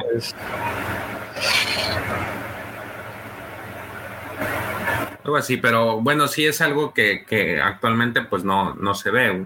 Ya no Era es- rojo, rojo con gris. A ver, rojo con gris. Ya no, pero sí se ve, por ejemplo, la parte del pecho se ve así como que muy, muy, este, sugestiva, pues. Ah, bastante. Pero bueno, este cómic, la verdad, está divertido. Digo, eh, los cómics de, Marvel de esa época me, me divierten. Este, yo creo que no los considero tanto dentro de, de mi de mis lecturas he leído muy poco de la época dorada que se le llaman de Golden Age este, porque sí, de repente sí tienen historias bien tontas, güey. Y como dice Buffy, o sea, era como para que dedicaran cinco páginas completas para una explicación. Y es más, no esperaba este textos tipo Twitter, tweets, sino esperaba pinches hojas y hojas pergaminos y pergaminos de, de cómo chingado salió Boa Fett del Sarlacc y, y qué estaba pensando, qué sentía, todo eso. No, aquí nomás te lo pone como un flashback de que el Sarlacc lo eructó y en el eructo sale en su jetpack. Pero bueno. Este no es el único cómic que traemos de, de, de esas pequeñas historias entre Boy y el Sarlacc. Si nos vamos al Star Wars Tales cómic número 12 de Dark Horse. Aquí está. Que tiene. Per- perdón, una pequeña pregunta. Eh, ¿Saben quién dibujó el que vamos a ver? Ahorita te decimos. Eh, Lía Ribachi. Porque ahí hay un, me- hay un argentino mendocino, o sea, de acá donde yo vivo, que se llama Lucas Marangón, que fue uno de los que más eh, ha dibujado, o sea, tiene muchos cómics de, de justamente de... eh, en los cuales los personajes son, son estos dos protagonistas, estos dos troopers eh, que hacen lío donde van, y Tax. Mira, aquí tengo que el que lo hizo se llama Rick Zombo. Como que ha, ha tenido, qué sé yo, no tuvo participación. Él me dijo personalmente que no, había hecho, o sea, participó, participó en algunos proyectos en particular, pero no participó en todos. Pero sí, sí, era como que, que era, fue casi, casi co-creador de esos personajes. ¿De cuál este de Big San Son varios, son, son varios dibujantes, porque son varias historias. Este, Sí, sí, y- es que tienen representación durante toda la trilogía original, casi estos dos personajes.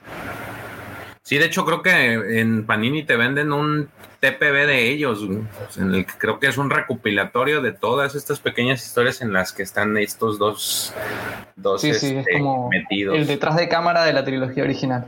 Como, Sí. ellos, como ellos van rompiendo todo. Bueno, eh, también era, era un universo no canónico para ese universo expandido. También era como un relajo. Eran historias, eran relatos, exactamente. De hecho, fíjate, por ejemplo, aquí hay uno, dos, tres, cuatro, son seis historias. Está la de Shodown, que es Suneo Sanda. Eh, un día en la vida es eh, Adrián Sibar. Eh, un arma de Jedi es eh, Manuel García. Ah, Manuel García. Tengo un brother que se llama Manuel García, Roquetín. Saludos a Roquetín, que nos escucha. Él escucha los, los podcasts, no, no tiene tiempo para ver los live porque en Culiacán es una hora menos y él está trabajando. Está La venganza de Tag y Bing. Esos son divertidos.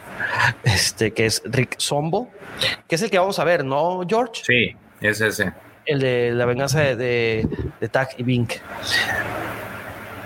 Dice Daniel Kenobi, llegando, la gente como loca comprando. Ay, cabrón, pues. Los pudientes de la alta alcurnia, mi querido. Yo me voy a regalar, güey, un Han Solo y un Kylo Ren, cabrón. Perro, le doy un pinche moño a cada uno, güey. Sí, güey, pinche crisis, güey, está bien crítica, cabrón. Pero bueno, hay que alegrarnos porque llega, estamos llegando para esta Navidad. Hay mucha gente que no lo ha contado. Exactamente. Hay que dar gracias por lo eso hay que estar agradecidos. Exactamente. Sí. Así que amigos, disfruten cada día como si fuera el último día de sus vidas.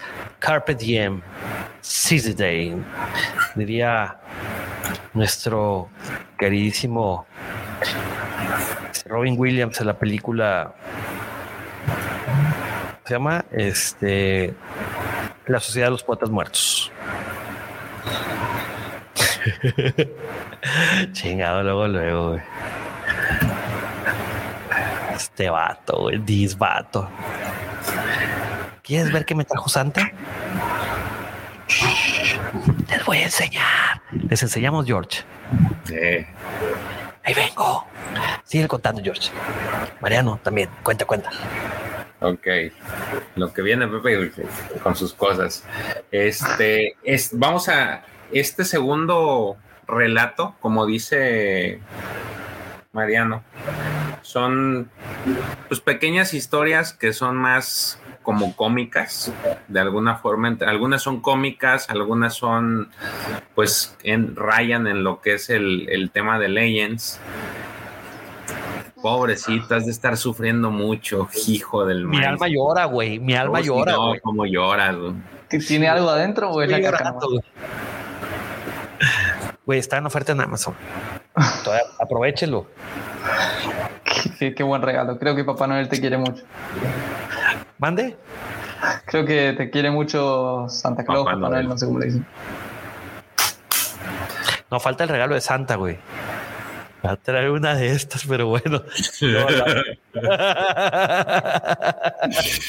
Ay, cabrón. Ok, la venganza de Taggy Bink es esta pequeña historia que, que, que viene dentro de este número de... Espérame, ahí voy, ahí voy, espérame. Vamos a llegar ahí. Es esta, ¿no? Sí, es Sí. esa, antes de antes. Entonces, Mariano, Wolfie, ¿nos podrías platicar ahora sí tú de qué, de qué va este en resu- en un resumen rápido de, de esta historia tan chistosa? La verdad, a mí me gustó, está muy chistosa.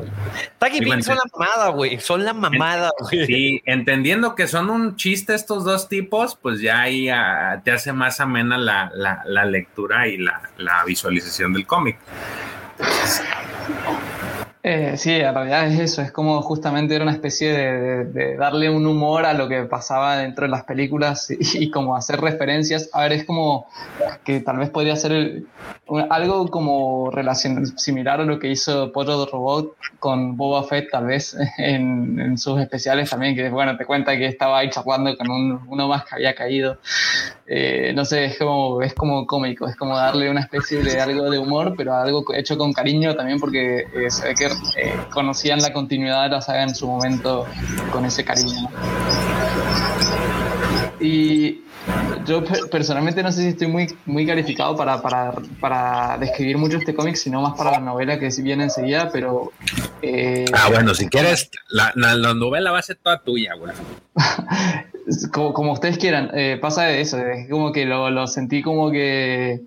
eh, no, sé, no sé si, eh, o sea, me parece que es como que no tiene, al no ser muy, muy canónica esta versión de, de la... De la de, de Boba Fett. Eh, o sea, sí, sí lo leí, pero no sé si... No, no, ente- no no terminé de entender mucho el inicio, eso es lo que me pasó realmente, para No te preocupes. Mira, la, la historia va así. Estos dos tipos, digo, quien los ha, eh, a lo mejor han escuchado de ellos, pues son dos troopers que se la pasan, pues literal, cagándola una tras otra. güey. O sea, Un number, güey. No, no. eh, y no dejan de, de defecarla cada que pueden. Y en este caso la historia, pues no es la, no es la, No es la excepción. no es Bueno, la excepción.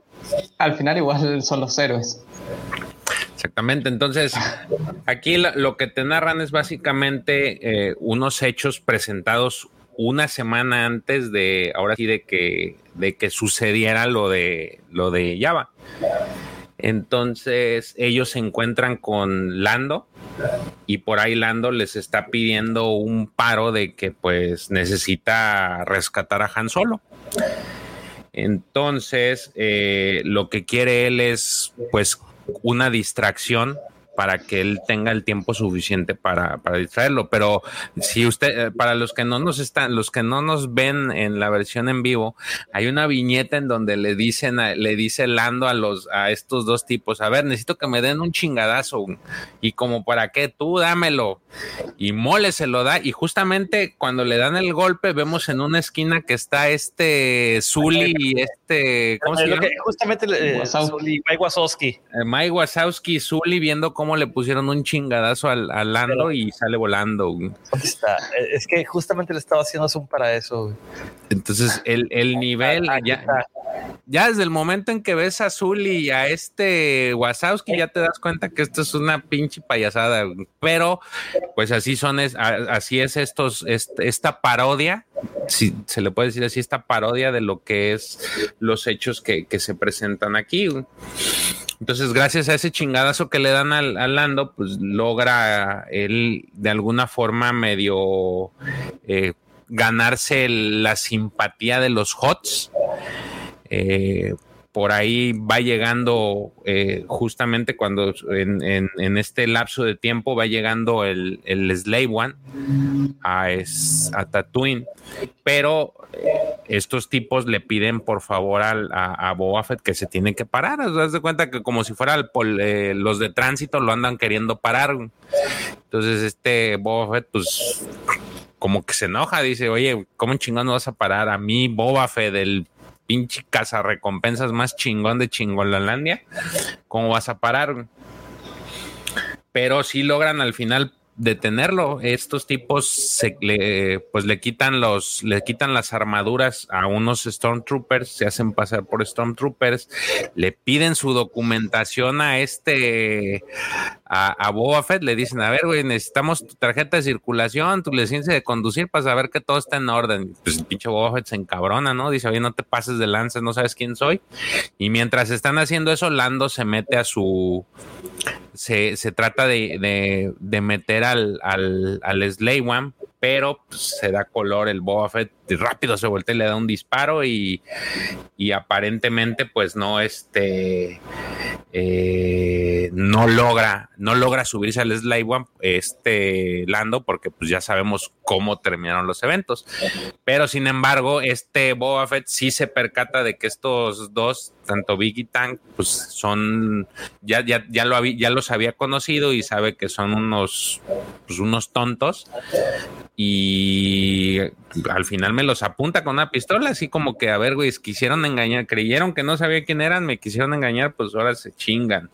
Y resulta ser que los, los detiene y los amarra, los amarra a un palo y los tiene ahí al borde del Sarlac.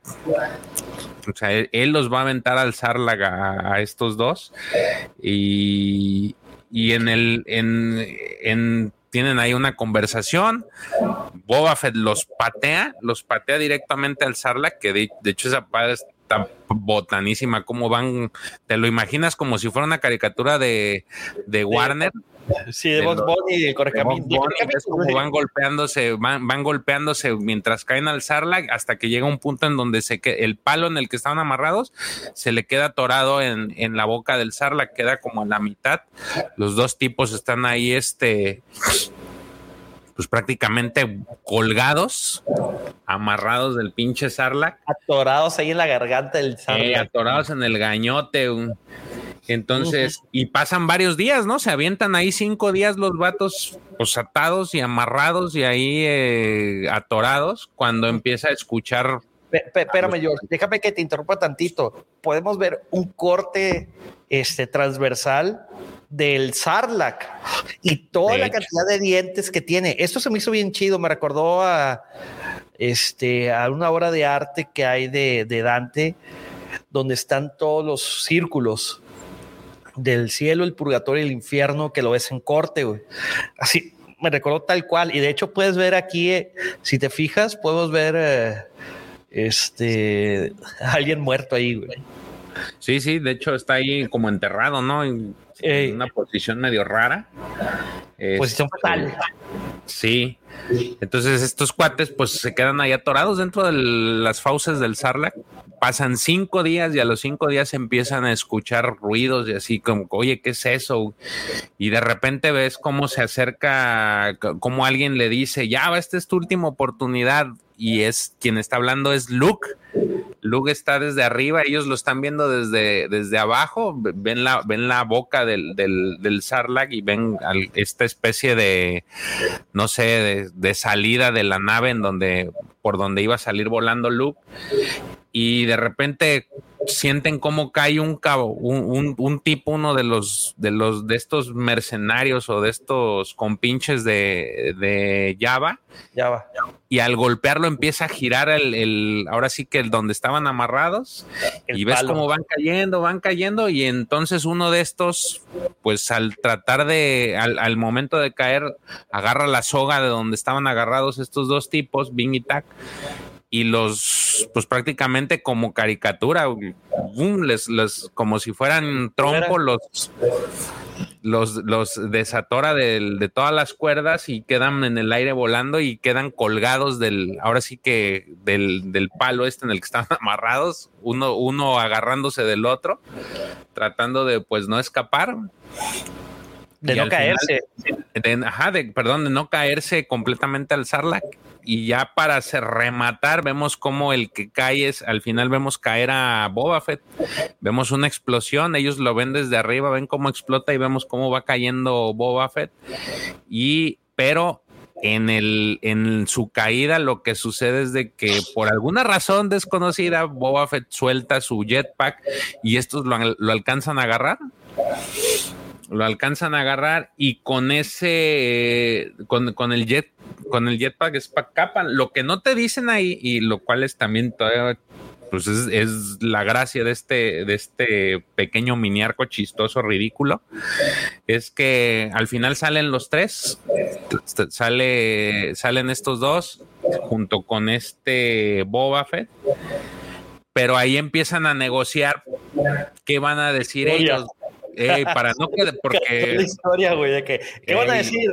No, de que Boba Fett no grita como una niña y no fue intimidado por un güey ciego que, que, estaba agitando un palo este, mientras se le escape los rebeldes. Él estaba en un bar de Moss Spa con nosotros y mis dos hermanas, güey.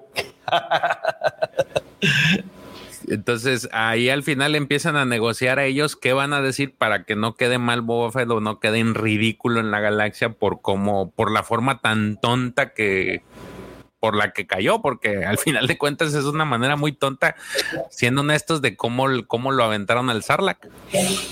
Entonces ahí es cuando acaba este pequeño arco, y que también le dicen ahí, pues tratan de decir cómo, de alguna forma tampoco te dan así mucha carnita de cómo chingado salió, porque al final de cuentas están agarraron el jet, jetpack y por alguna razón, quién sabe cuál, los tres salieron y al final se justifican. Entonces es, es esta parte es muy chistosa. Cuando estaban en el bar, no sé si también eh, alcanzaron a ver que estaba Depredador y alguien discutiendo. Aquí lo vemos. Este dentro del bar cuando estaban peleando. Atrás. Eh, están, justamente están peleando también Depredador y están agarrando ahí del chongo. Entonces, pues te da la idea de que pues, estas historias son. Un mame, güey. Son un mame, pero la verdad están muy chistosas. O sea, entendiendo que son bromas y que es este todo esto es puro cotorreo, no es nada para que te lo tomes en serio, pues, la verdad están, están de risa. A ver, esta historia si la lee alguien que no conoce Star Wars le parece una porquería, pero está hecha para gente como nosotros que dice, uh, exactamente. y que imagínate que hubiera sido así, que gracioso. O sea, es como con humor, cariño. Fíjate, yo, yo creo que estas historias están para alguien que vivió la época de, de, de Billy Ted, Billy sin Bothead y puras caricaturas de esas. De que son un par de idiotas que les va tan mal que todo les sale bien. de, hecho, alguien debe tener un amigo así, güey. O un par de amigos. Por, eso no sabía cómo abordar esta historia para narrarla, realmente no sabía qué, qué decir sobre lo, lo, del inicio que ah, Es una historia ridícula, güey. O sea, Bing y Tang son dos tipos que te, la, te van a hacer ameno el rato, te, van a hacer reír. Entendiendo eso. Pues, ¿eh? entendiendo eso, pues ya haces amena la, haces amena el cómic. Es como decía antes, es como ir a ver a Poto Robot o el especial de Family Guy de, Star Wars. O sea, son como ir a reír un rato. Y fíjense, tienen todos los trazos este, característicos de de Dark Horse de esa época, los colores, los trazos. Eh, este cómic salió en el 2002, caballeros y damas. Entonces, la verdad, mm, creo que no es la primera vez que lo digo, sino me encantan todos los trazos de, de Dark Horse, o en su mayoría, cuando salieron en esa época, porque los están bien chidos hechos. Era la época predigital, por así decirlo. Sí, estábamos en los albores de apenas, apenas en pañales todo esto. Ey, es correcto. Y pues, bueno, ¿qué, ¿qué, más podemos decir de Boba y el Sarlacc sin dejar de hablar de las, las máquinas gemelas de la destrucción? Este cómic también es Legends este cómic, eh, a ver, aquí está. Eh, este también era de. Eh, este sí era de Dark Horse también, ¿verdad, eh, George? Y fue editado por Marvel.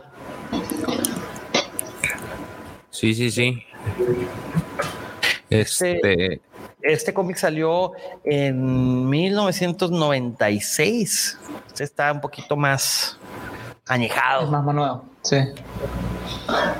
Ah, más nuevo que por lo menos el anterior, el primero que vimos. Sí, bueno, el, sí, el otro cómic, eh, el primero que vimos era del 83 de noviembre y que salió en diciembre. Este salió justamente casi un año después de que nací. Bueno, y, este tiene, en realidad tiene la, la introducción eh, de alguna forma eh, dibujada, porque ya tenía otros cameos en algunos otros contenidos, pero la introducción oficial prácticamente de, de Yodo como enemigo público de Boba Fett.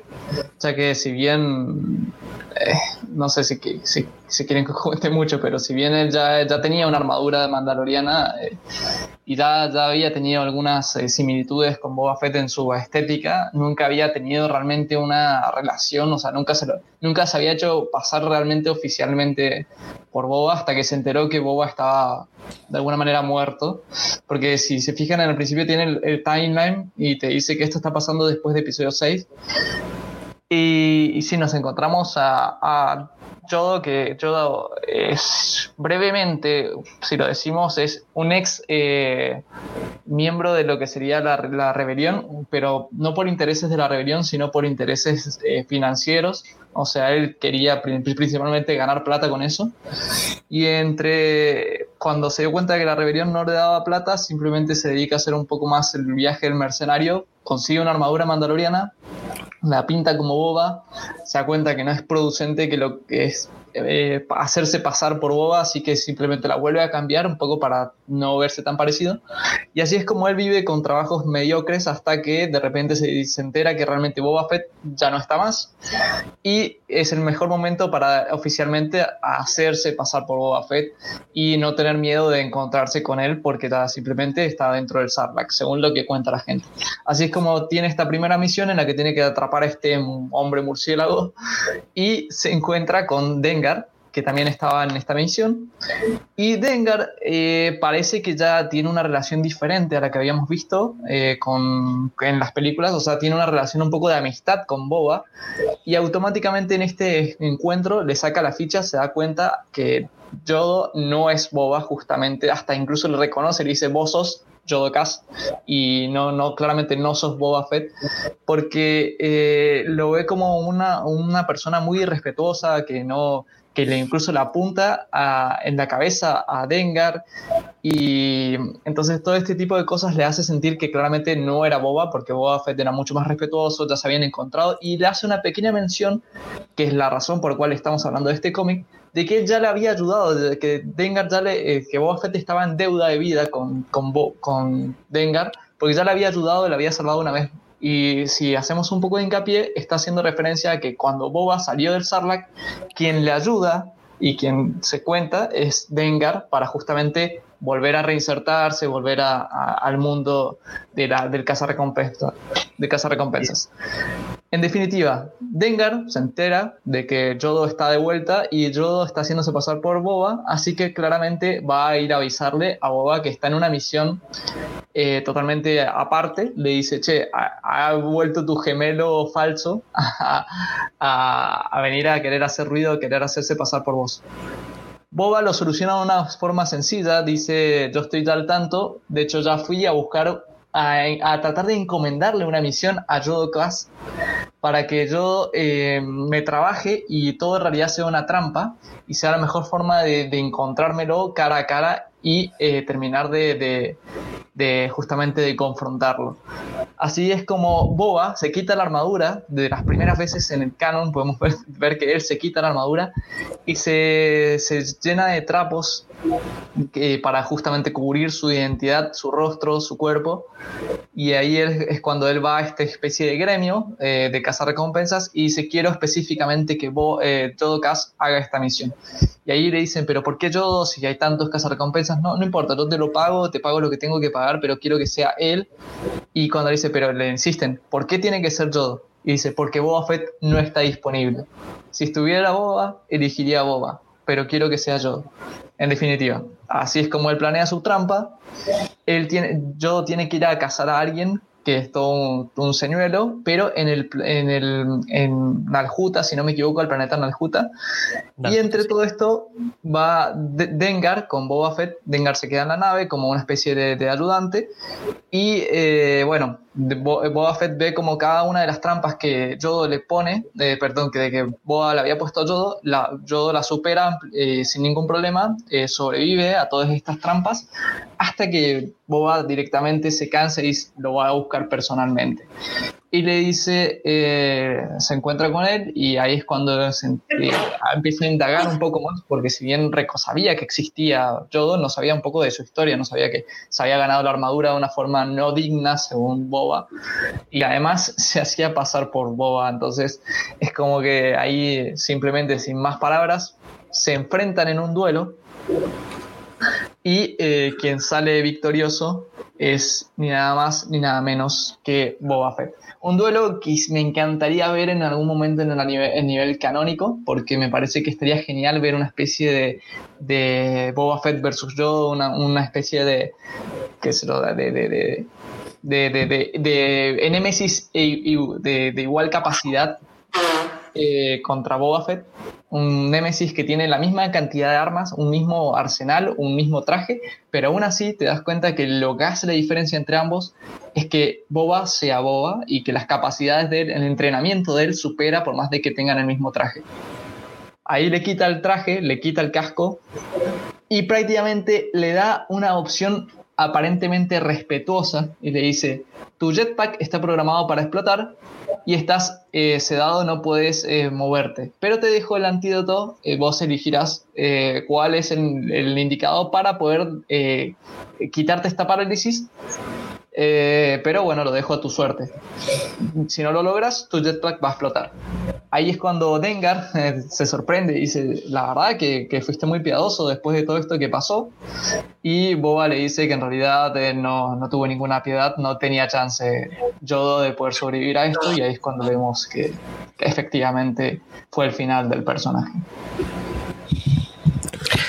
Fíjate que es Mariano, no pudimos saber, no pudimos, pudimos no haber visto algo como lo que mencionas, pero un vislumbro en el Mandalorian. Sí, bueno, yo siempre he pensado que eh, Van es el intento canónico de, de Jodocast, el falso Boa eh, que, que, hizo uso de su armadura, eh, pero aún así las puertas no están cerradas para traerlo al canon, porque una historia como esta perfectamente creo que no alteraría la continuidad. En Legends tuvo tanta trascendencia Yodo que incluso hasta el mismo Throne usa la armadura de Jodocast para solucionar unos asuntos pendientes eh, y entre otras cosas. Y por otro lado, también tenemos una, una, una escena muy importante en este cómic que es cuando Dengar le pregunta si él usa su casco para cubrir las heridas que les dejó el Sarlacc previamente. Sin embargo, le dice Boba, no, yo uso este casco porque este es mi rostro. O sea, él se siente tan identificado con la estética y la necesidad de que Boba Fett sea este que representa con esta armadura, que es casi su figura pública, es como él directamente se gana a los clientes por su estética, es totalmente reconocido. Ahí justamente en esa escena.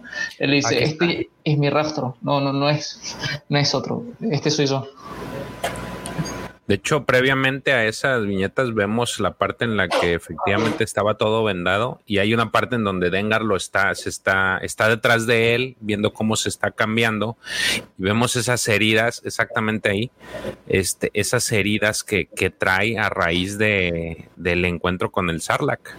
O sea, vemos cómo está como quemado en la espalda, eh, estas especies de ámpulas que es muy similar o bueno, tomando en consideración que ya vimos en la segunda temporada de Mandalorian a Boba Fett y vimos cómo estaba todo medio lastimado, lacerado de la cara, podemos interpretar que efectivamente, al menos esa parte están, eh, sí están siendo coherentes con, con, con, lo que estaba en Legends, ¿no? Es exactamente qué fue lo que pasó, pues cayó el Sarlacc, el ácido del Sarlacc lo quemó está quemado y es y es lo que se ve en este en este cómic, ¿no?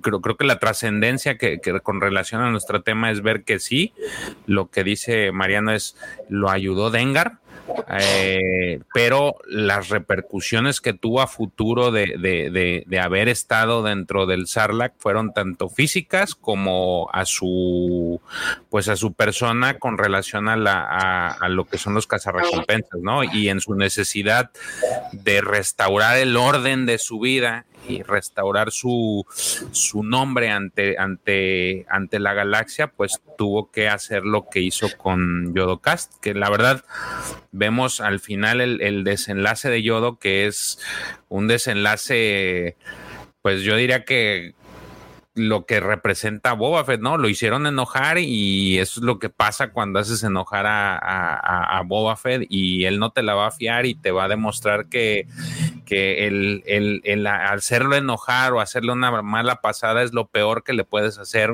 porque tiene consecuencias y consecuencias en las que no se va a tentar el corazón. Totalmente. Algo que ustedes hablaban en el directo, en el directo en el que hablaban sobre Connor, el hermano hermanastro primo de, Boba Fett, es que él menciona que lo mejor que puede hacer es tener a, la máquina de matar como es Boba Fett como un aliado, porque quien lo tiene enemigo es... No lo cuenta. Sí, no lo cuenta. No lo cuenta. Así que es como claramente una sensación de que si bien puede ser una persona muy buena, eh, cuando se trata de respeto y cuando se trata de cuestiones legales, de hecho, Tengar reconoce a porque Boba jamás le apuntaría a alguien de su propio gremio y sobre todo después de lo que hizo él, Dengar... Eh, por, él. Eh, por él. Si no se lo merece, ojo, si no se lo merece. Si no se lo merece, por supuesto. De hecho, vamos a ver en la próxima historia cómo es que se enfrenta a IG-88 sin ninguna piedad. Así que es un poco eso. De hecho, eh, parte de, los, de, las cápsulas anteriores, eh, se, eh, Fett hace mucha hincapié en eso.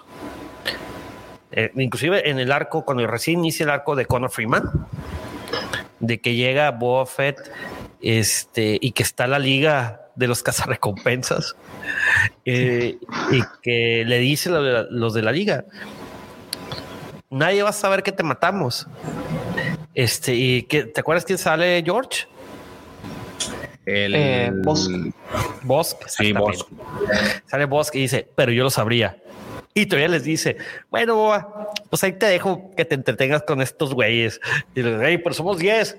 Pues por eso se va a entretener con ustedes. ahí nos vemos. Sí, sí, es cierto. Es, es una locura, la verdad, lo, que es capaz Boba Fett y yo creo que es algo que siempre queríamos ver en, la gran pantalla. Bueno, Django es el reflejo de lo que Boba Fett, del, que el potencial que tenía Boba Fett y lo que pudimos ver en el episodio 2 es lo que nunca pudimos ver de Boba, yo creo. Y ahora con The Mandalorian y Boba Fett, yo creo que es el mejor momento para ver. Pero, Wolfie, episodio 2 en el enfrentamiento en camino. Sí, sí, digo, Django. Eh, bueno. en Geonosis y. Bueno, pero a, ver, ¿quién se puede enfrentar a Mace Windu y vivir para contarlo? O sea. Pero no hizo nada. O sea, Boba Fett, la verdad, ni siquiera. No, no, yo hablo de Django. Django para mí es la, ah, ya. O sea, lo que hizo Django en esa película es lo que podría, lo que de alguna manera siempre quisimos ver de Boba Fett en las películas, lo que se veía en los cómics. Sí, definitivamente. Boba Fett es un niño directamente, no, no, no, hizo nada. Sí, definitivamente.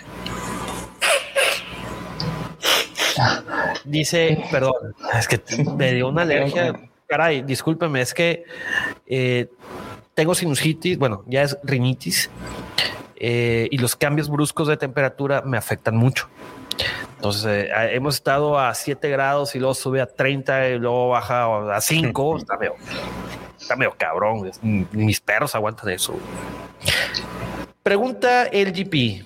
Si Han ciego le ganó a Boba, me, me imagino lo que Daredevil le haría.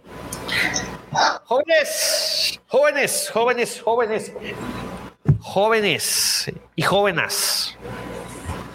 No sé si está bien dicho, pero pues ya lo dijimos. Vamos a hacer pequeña. Ah, permítame. Es que le puse mute a esto. Un segundito.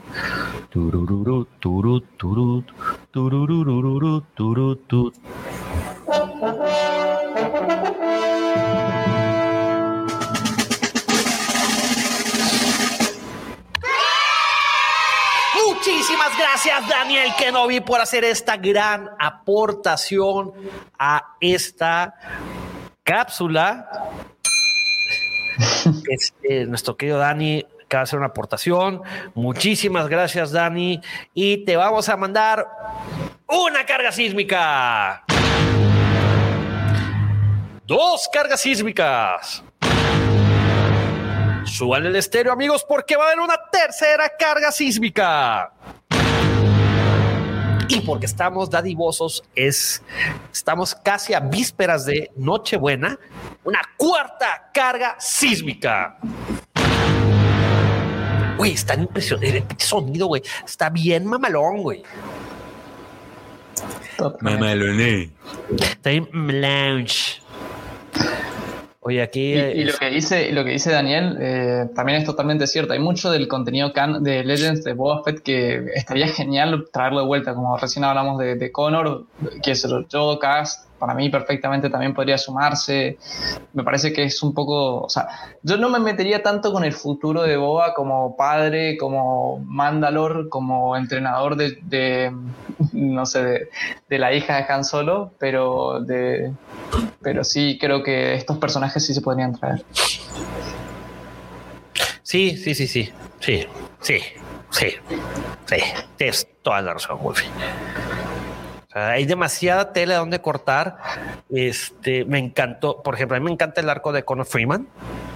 Que se trajeran a Connor al canon sería un gran acierto. No sé qué opines, George.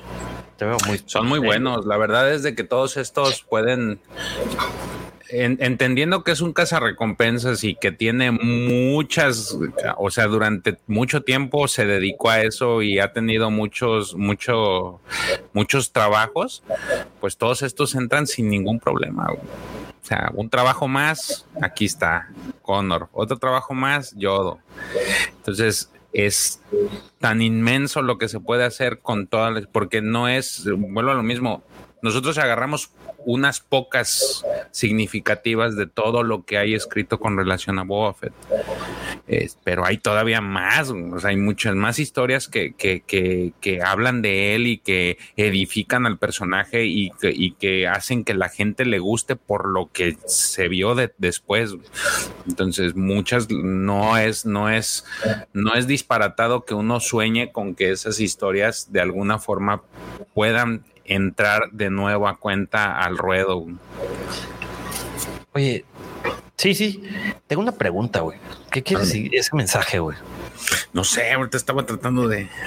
Yo creo que es el ruido de la, de la detonación. ¡Bom! ¡Oh! What you say? Sí, mira. es una frase muy característica de un, chile, de un chiste de Polo Polo, güey.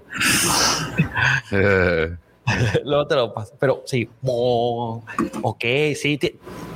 Che Wolfie, güey, viene aquí a esparciéndose toda su sabiduría, caray, a iluminarnos cuando tenemos, estamos perdidos. Pepe, eso es. No, no, no. Qué, qué, qué bueno que nos acompañaste eh, esta última transmisión normal, porque está el episodio especial, amigos, el anual. ¿Qué es el qué, qué, año van? ¿Tercer año? ¿Tercer año o cuarta? Cierre de temporada 3, temporada 3. Temporada 3. El anual número 3 de Hablando de Star Wars y cómics porque desde ahí va a ser, va a ser un gran pedo. Va a ser una mezcla el próximo miércoles. De, por cierto, no, no, pueden perdérselo porque va a estar. Va a estar lleno de spoilers. lleno de.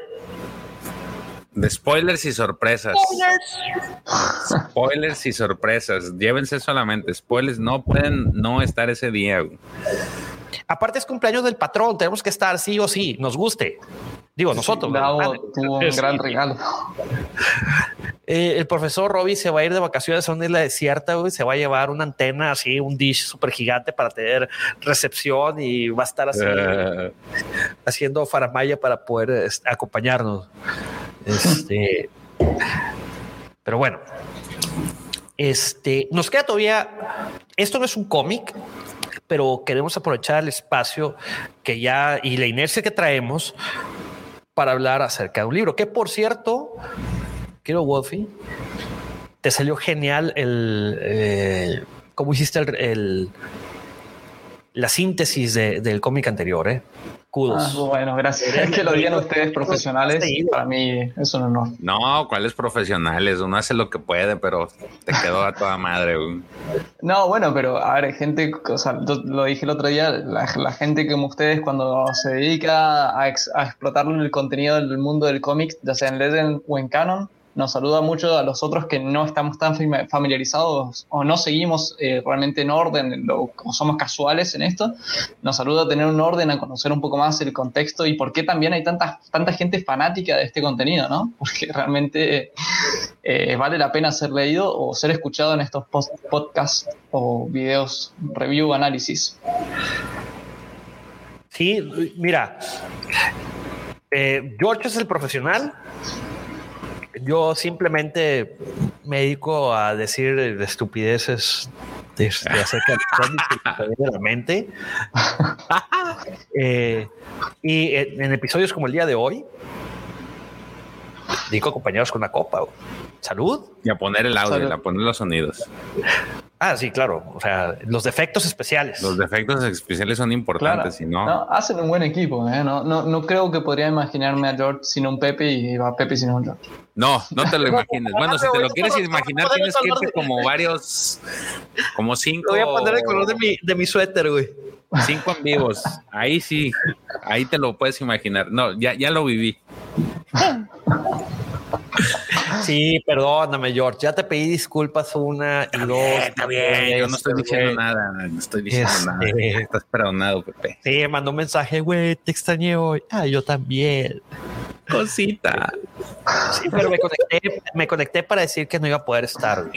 Tenía esta reunión previa familiar este, antes de que me casara con, con la familia, que de hecho para muchos fue sorpresa, que no jamás hice muy público que me iba a casar. Este, estaba toda la familia, era cumpleaños de mi tía. Eh, se conjugaron varios factores que, que no consideraba. Y bueno, como ustedes saben, mis padres no viven en una ciudad que yo y tenía muchísimo que no veía a, a mi hermana, que tenía años que no la veía, no conocía a una sobrina. Imagínate eso, ya casi ya, ya un año, cabrón. Entonces, para mí, eh, esos momentos yo creo que hay que apreciarlos mucho y hay que convivir con ellos. Entonces fue cuando tomé la, la, triste decisión de decirle a George, George, este, échame paro. Eh, sí me puedo ir, pero la verdad quisiera aprovechar este momento con la familia. George me entendió perfectamente. Hablé también con Davo, este, porque ocupábamos darle unas clases expresas a George de cómo entrar, salir y todo eso. Este dice Daniel que no, te vas a casar con George, no finjas. En Monterrey todavía no es legal, pero ya que sea legal, voy a invitar a los que se ir aquí con Zafo. ya quisieras, güey. Casarse con. Este, pero bueno, ok, ya vamos a volver a la programación normal, ya vamos a dejar sentimentalismos. Vamos a hablar de un libro este, que se llama Cuentos del Palacio de Java. Eh, Mariano, Ufi, se la va a aventar este resumen de esa historia, porque lo dijiste ahorita, eh, yo, yo, lo dije, tú lo dijiste. Sí, sí, está, bueno, dale. Eh, obviamente, igual cualquier cosa que me, me, sal, me, salte y quieran aportar, interrúmpenme, no, no, quiero que me, no quiero que me tengan ahí hablando si estoy mal. Pero sí, es un libro que cuenta varios relatos al puro estilo eh, de relatos de cantina, hasta se podría decir, pero bueno, son historias en las cuales habla de algunos personajes que son vistos en episodio 6 y Boba Fett tiene su lugar en la penúltima historia escrita por eh, Montgomery, si no me equivoco, y eh, o por Kevin Anderson también está comentada también. JD Montgomery. Uh -huh. tiene, tiene los dos, me parece que uno es el comentarista y el otro es el, el escritor. Y um, esta historia nos cuenta una vez más cómo Boba Fett eh, vivió, o sea, cómo llegó a salir, pero nos agrega el detalle de qué fue vivir en el tormento de la digestión lenta del Sarlacc, algo que cuando lo leí por primera vez hace tiempo atrás me hizo sentir que realmente caer ahí era lo que era, o sea, algo muy de, de, de, mucho sufrimiento, de, mucho, de mucha pena, y ahí me entró el concepto real de lo que era ser digerido durante años, o sea, el Sarlacc te mantenía vivo para disfrutar de, tenerte ahí adentro y digerirte cuando él quisiera a la velocidad que él quisiera, porque sin embargo a él, a Boba lo tocó, le tocó ser digerido lentamente, habían otros que cayeron que no tuvieron esa suerte tal vez y fueron digeridos mucho más rápido.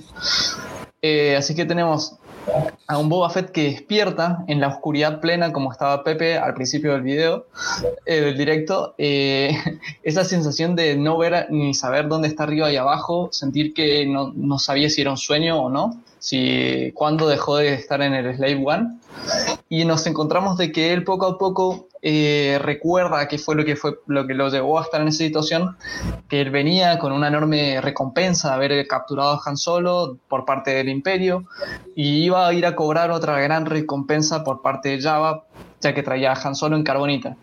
Venía muy feliz, venía pensando en eso, eh, sabía que iban a esperarlo, sabían que iba, sabía que iba a haber problemas cuando llegara a, a Tatooine, de hecho, en varios medios se narró este tipo de sucesos, enfrentamientos como con Sucus, con Forlom, y en este momento, en este libro, nos encontramos que tiene un enfrentamiento con IG-88, eh, un duelo de naves, en el que termina ganando eh, a costa de destruir casi por completo el Slave One, gana eh, Boba Fett.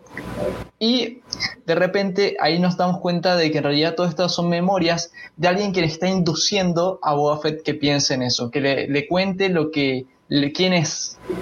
Y con una palabra se le interrumpe este recuerdo y se escucha, tú eres Boba Fett una pregunta a la cual Boba decide ignorar. Parece que hay alguien que lo conoce ahí dentro y, para le llama la atención, dice claramente hay alguien que me está molestando. Yo tengo que primero entender dónde estoy y por qué estoy acá. Y decide seguir recordando un poco. Recuerda que hace un trato con Boba, con Java, perdón, para poder señalar el precio definitivo para, por Boba Fett. Una pieza que él describía como una obra de arte hecha por el Señor Oscuro, ya que podemos ver que la, estética de miedo, de horror de, Han Solo en, ese, en esa carbonita podía ser hasta un cuadro eh, visualmente hermoso para alguien como Java, Java de Hot, quien tenía cierto eh, recelo, resentimiento o bronca contra, contra Han y verlo en esa pose de sufrimiento eternamente era un lujo. Voy a interrumpir acá.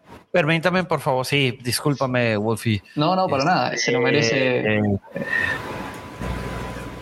Espérame, déjame ver si está. Ahí voy, está bien.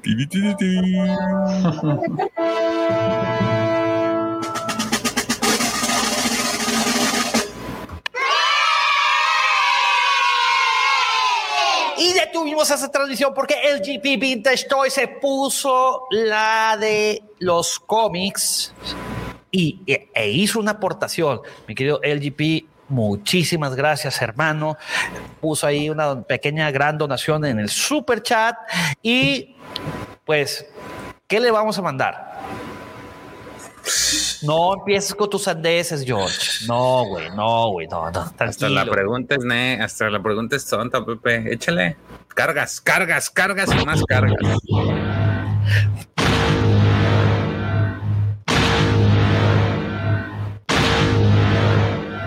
Última.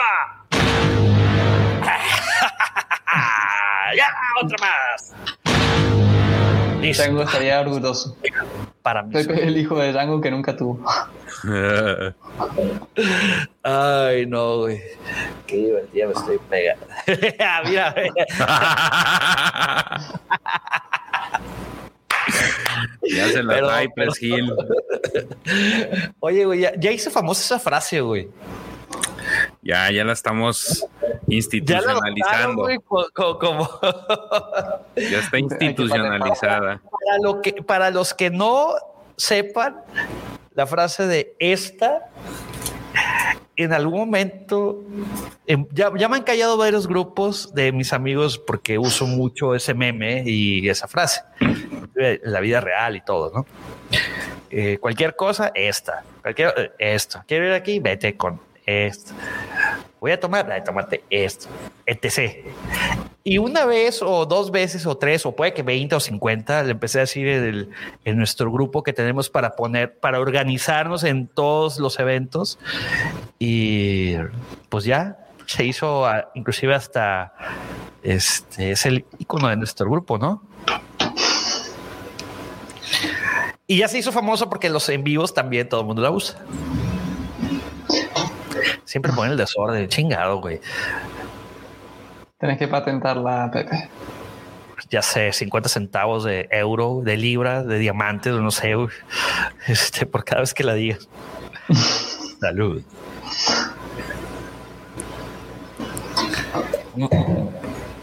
Discúlpame, LGP. Bueno, continuemos por favor con la promoción normal.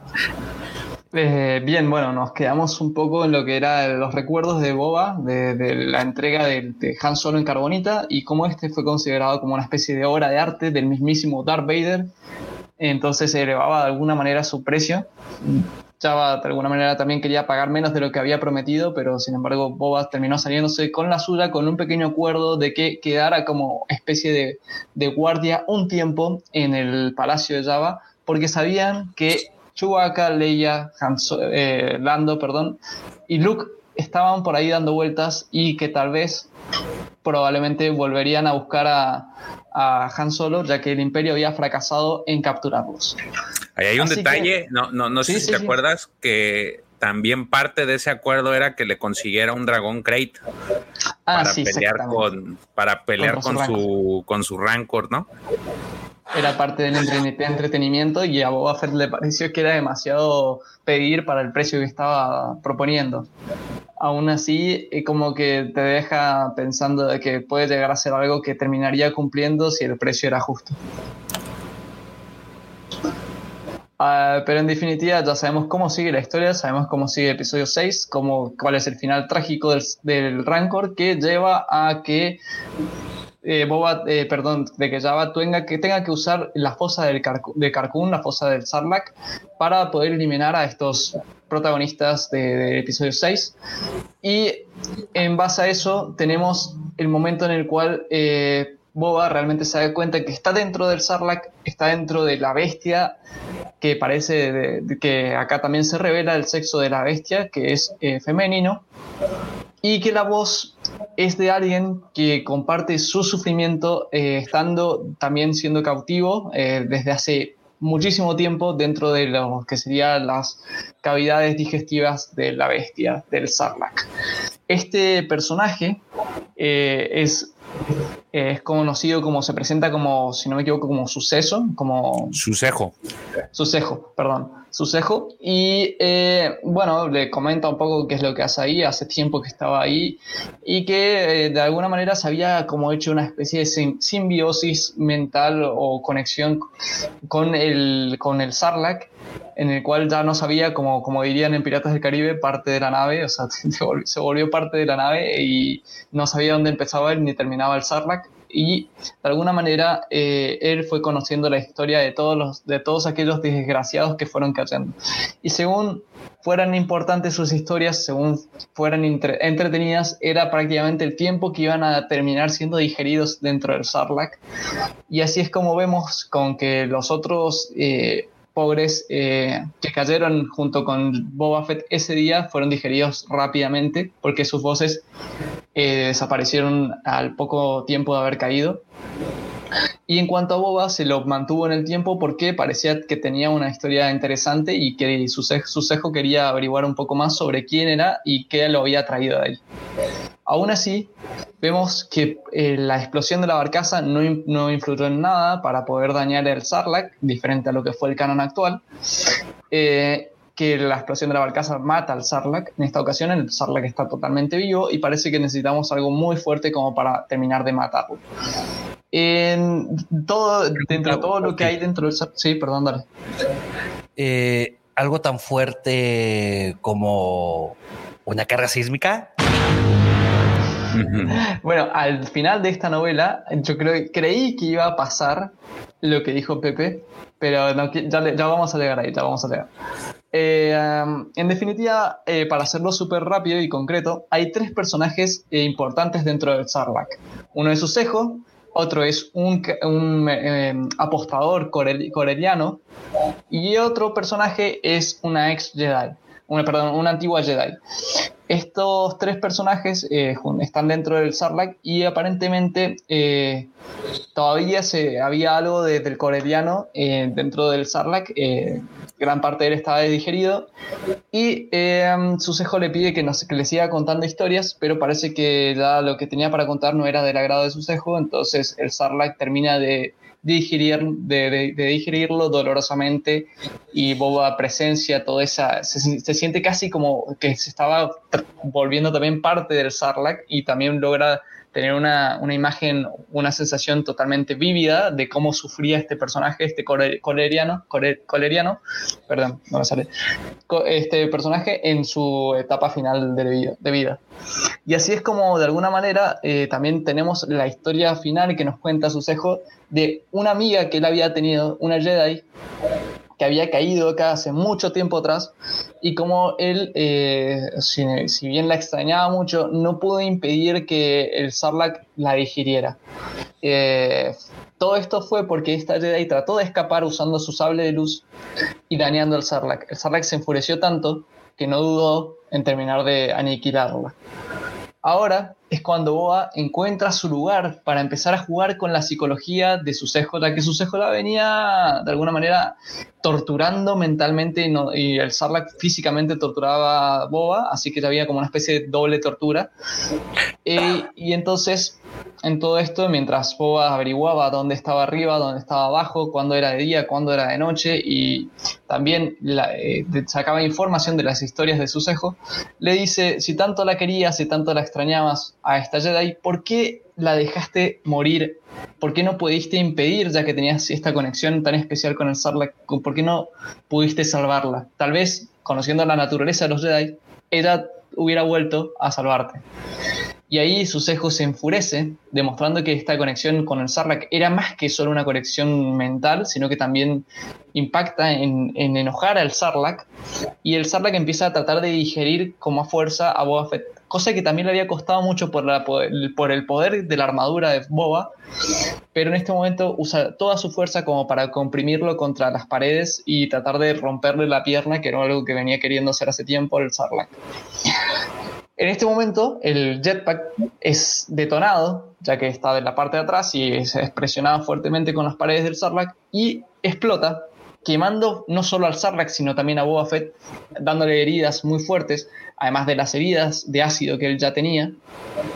Pero es el mejor momento para que Boba Fett se desprenda de esta prisión eh, que lo mantenía estático, de que no lo dejaba usar nada más que su propio casco, porque no podía mover ningún brazo, nada, que toda la información prácticamente que él había conseguido la había hecho solo viendo a través de su casco y la computadora que el casco por supuesto tenía, pero eh, es el mejor momento para que él logre encontrar un lugar donde pararse, donde eh, con su poca energía planear una forma de escape. Y ahí es cuando, mientras el Sarlacc gritaba de dolor y, se movía enojado por este dolor del, jetpack, de haber explotado, es cuando Boba decide disparar granadas, eh, lanzar granadas hacia una de las paredes y de repente ve que eso hace que caiga mucha arena. Entonces creo que termina lanzando tres en total para terminar de hacer un agujero y escapar casi nadando de lo que sería esta avalancha de arena a las afueras del Sarlacc, donde termina prácticamente sintiendo que dio todo, que hasta perdió parte de la armadura porque estaba tan desgastada, prendida a fuego, rotas con ácido, que casi lo único que se queda es el casco. Y aún así eh, parece que aunque sobrevivió, esta conexión con el Sarlacc fue, eh, llegó de alguna manera a ser importante para él, que lo hizo volver tiempo atrás, no me acuerdo cuándo fue el tiempo de, distancia, creo que fueron dos años, lo hace volver... Un año después. Un año después, a saludar al Sarlacc de alguna manera con su nave, con el Slave 2. Acá se revela de que ya no es el Slave 1, sino que va a ser el Slave 2, una nueva nave. Y con total y cariño y desprecio, yo diría, se pone con los propulsores de la nave apuntando al Sarlacc para que éste sufra del calor de las quemaduras de la nave. Ahí es cuando se siente que conecta nuevamente con su cejo y eh, hace casi una despedida formal para siempre de este personaje. Y eso es lo que sabemos hasta el momento. Y a ella parece como que ya entabla una. Ya en ese momento ya tenía una relación con, con Dengar y puede pasar un poco de lo que vimos con Jodokas. Pues ahí lo tienen, amigos. Querido Guampa Auditorio, Guampa Escuchas, el resumen del libro de eh, cuentos del Palacio de Java. Es, quiero aprovechar este momento para darle un agradecimiento al profesor Robbie, que él fue que nos instruyó, eh, corrígeme George, en toda esta... ¿Cómo le podemos llamar? Investigación. No, no, es, no es bibliografía, sino es comigrafía. Vamos a poner así. Comigrafía y algo bibliográfico para poderles hablar eh, eh, el día de hoy de, del tema de Boba y el Este, perdón, y, una pregunta ahí de que dice el GP, me, me olvidé de leerla, perdón. dice que como, Dale, dale, perdón, dale. Ahí va, eh, estamos al final estuvo como todo, mientras este, Wolfie hablaba de, de, de, la, de, la, síntesis, el GP hizo una pregunta, el GP Vintage Toys dice, me pregunto, mientras el Sarla se come, se los come, o sea, a las personas, al... Aquí en carrera. De ahí, dentro de, las fauces, ¿qué toman o comen los que están siendo digeridos para vivir tanto tiempo? Parece que es como que primero los que están ahí adentro pierden noción del tiempo, si bien creen que están más tiempo del que por ahí realmente estaban, pero es como que la forma de que tiene el Sarlacc de poder digerirlos durante tantos años es manteniéndolos también a esas víctimas con vida. Incluso tiene víctimas que no ¿tú crees? O sea, yo creo que los nutría también al mismo tiempo. Mira, el, el, el cuento te narra que, que, una vez que caen, pues el Sarlacc los, los, los envuelve en sus, en sus tentáculos y tiene esta especie de, de conciencia colectiva que empieza a, menguar a, las, a, sus víctimas conforme se los va comiendo. Eh, ahora sí que depende, él, él, empieza a tomar, o el Sarlacc empieza a tomar la conciencia de las personas que mueren y se empieza a unificar. si le caes bien, si le caes bien, duras más. Si no le caes bien, duras menos, porque te empieza, él, él empieza a engullirte por partes. Por ejemplo, él decía, eh, comentaba el de este apostador coreliano y menciona que él se lo fue comiendo de poco a poco hasta que ya nada más quedaban muy pocas partes de él. Y por ejemplo, en el caso de la Jedi, no era su intención eh, matarlo, y tampoco su intención fue caer, o sea, accidentalmente cayó, pero en, el, en, en un momento en el que ella intentó soltarse del, del Sarlacc, lo, lo, hirió con el sable y entonces ahí empezó a, a dañarlo. Se entiende que el primer, la primer conciencia que tiene es el de la de su cejo, que es, es la que previo antes de, de la Jedi, pero ya estaban digamos que ya están muertos. El papá de Will Turner. Ándale, entonces ahora ya este Django empieza a platicar, pues empieza a, tener estas, esta experiencia de, de tratar con, eh, perdón, Boba, empieza a tener esta experiencia de tratar con esta conciencia colectiva y, se hace llamar su cejo, eh, eh, que es el Sarlac, o sea, está hablando con el Sarlac y él está, le platica eso precisamente, o sea, que, que si me caes bien, en pocas palabras, te voy a comer despacio, y, pero si no, te voy a digerir de volada. Es prácticamente la historia de las mil y una noches. No sé cuál. O, sea, vaya, ya ves de que sí conoces la historia de las mil y una noches. Conozco, pero no la he leído. O sea, sí sé de qué me estás hablando, pero ¿De qué se trata la historia de mil y una noches? Ok, se trata de eh, la princesa eh, que la van a matar. Sí, que se la pasa contando historias. Y mientras cuenta historias, no la matan. Entonces, por eso se llama Mil y una noches. Cuenta mil. De hecho, de hecho, ahí hay un, eh, este, creo que no me acuerdo si fue la Jedi o fue su cejo el que le contaba, se ponían a contar chistes o creo que le caía bien la Jedi precisamente porque contaban historias para que pues durara más, porque él decía que era muy entretenido para él, él tener a la Jedi porque pues le contaba historias de, o sea, lo entretenía pues, y era lo que hacía que el, que el Sarlacc no se la comiera. Exacto. Entonces sí es parecido. Sí, sí, sí, sí. Sí, bueno, más información tuvieras y la plática más amena, o sea, ya me hubiera comido el pinche Sarlacc, güey. Le, dice Boba que justamente su cejo en realidad no tenía ninguna experiencia de vida. O sea, en su cejo hablaba mucho, decía que él conocía mucho, pero en realidad lo único que conocía era lo que él había podido robarle a todas las víctimas que habían caído en esta en esta en este foso, ¿no? Sí, ahora hay unos detalles, digo, que llaman la atención de esta historia y la digo, dentro de los que yo encontré. Y la primera es eh, esta, este primer pleito que tuvo, o esta pelea que tuvo previa a entregar a, Han Solo entre IG-88 y, y, Boba Fett.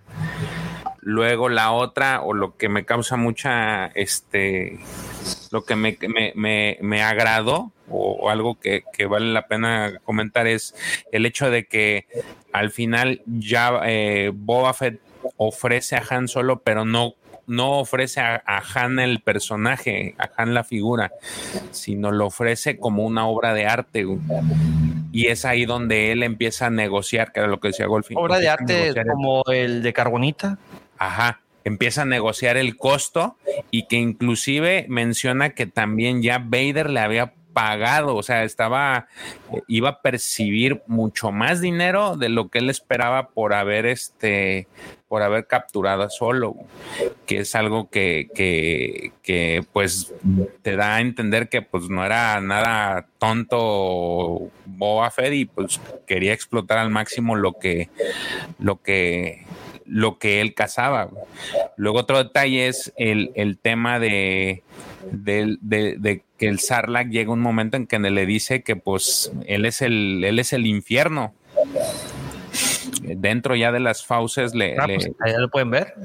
Le dice, yo soy el infierno, soy el Sarlacc y soy este y, soy tu futuro, le, le, hace el comentario el Sarla, como te, te digo, esa conciencia colectiva con la cual él se comunica con sus presas y era lo que los mantenía o los hacía sufrir y llega y, hay, y llega posteriormente es un momento en el que pues, se pone a pensar ahí colgado eh, Boba y él se cuestiona de, de por qué carajos hace eso el Sarla, o sea, por qué tomar tanto tiempo y él hace su justificación, dice, yo he matado, este, yo he asesinado, pero yo lo hago rápido, o sea, yo, como quien dice, yo a lo que voy, o sea, nada más, no tengo por qué hacer sufrir a nadie más, simplemente es mi objetivo y ya, y, no entiende por qué este, eh, esta bestia los hace durar cientos de años o inclusive millones, miles de años, dice, porque lo, porque así lo narran, o sea, una,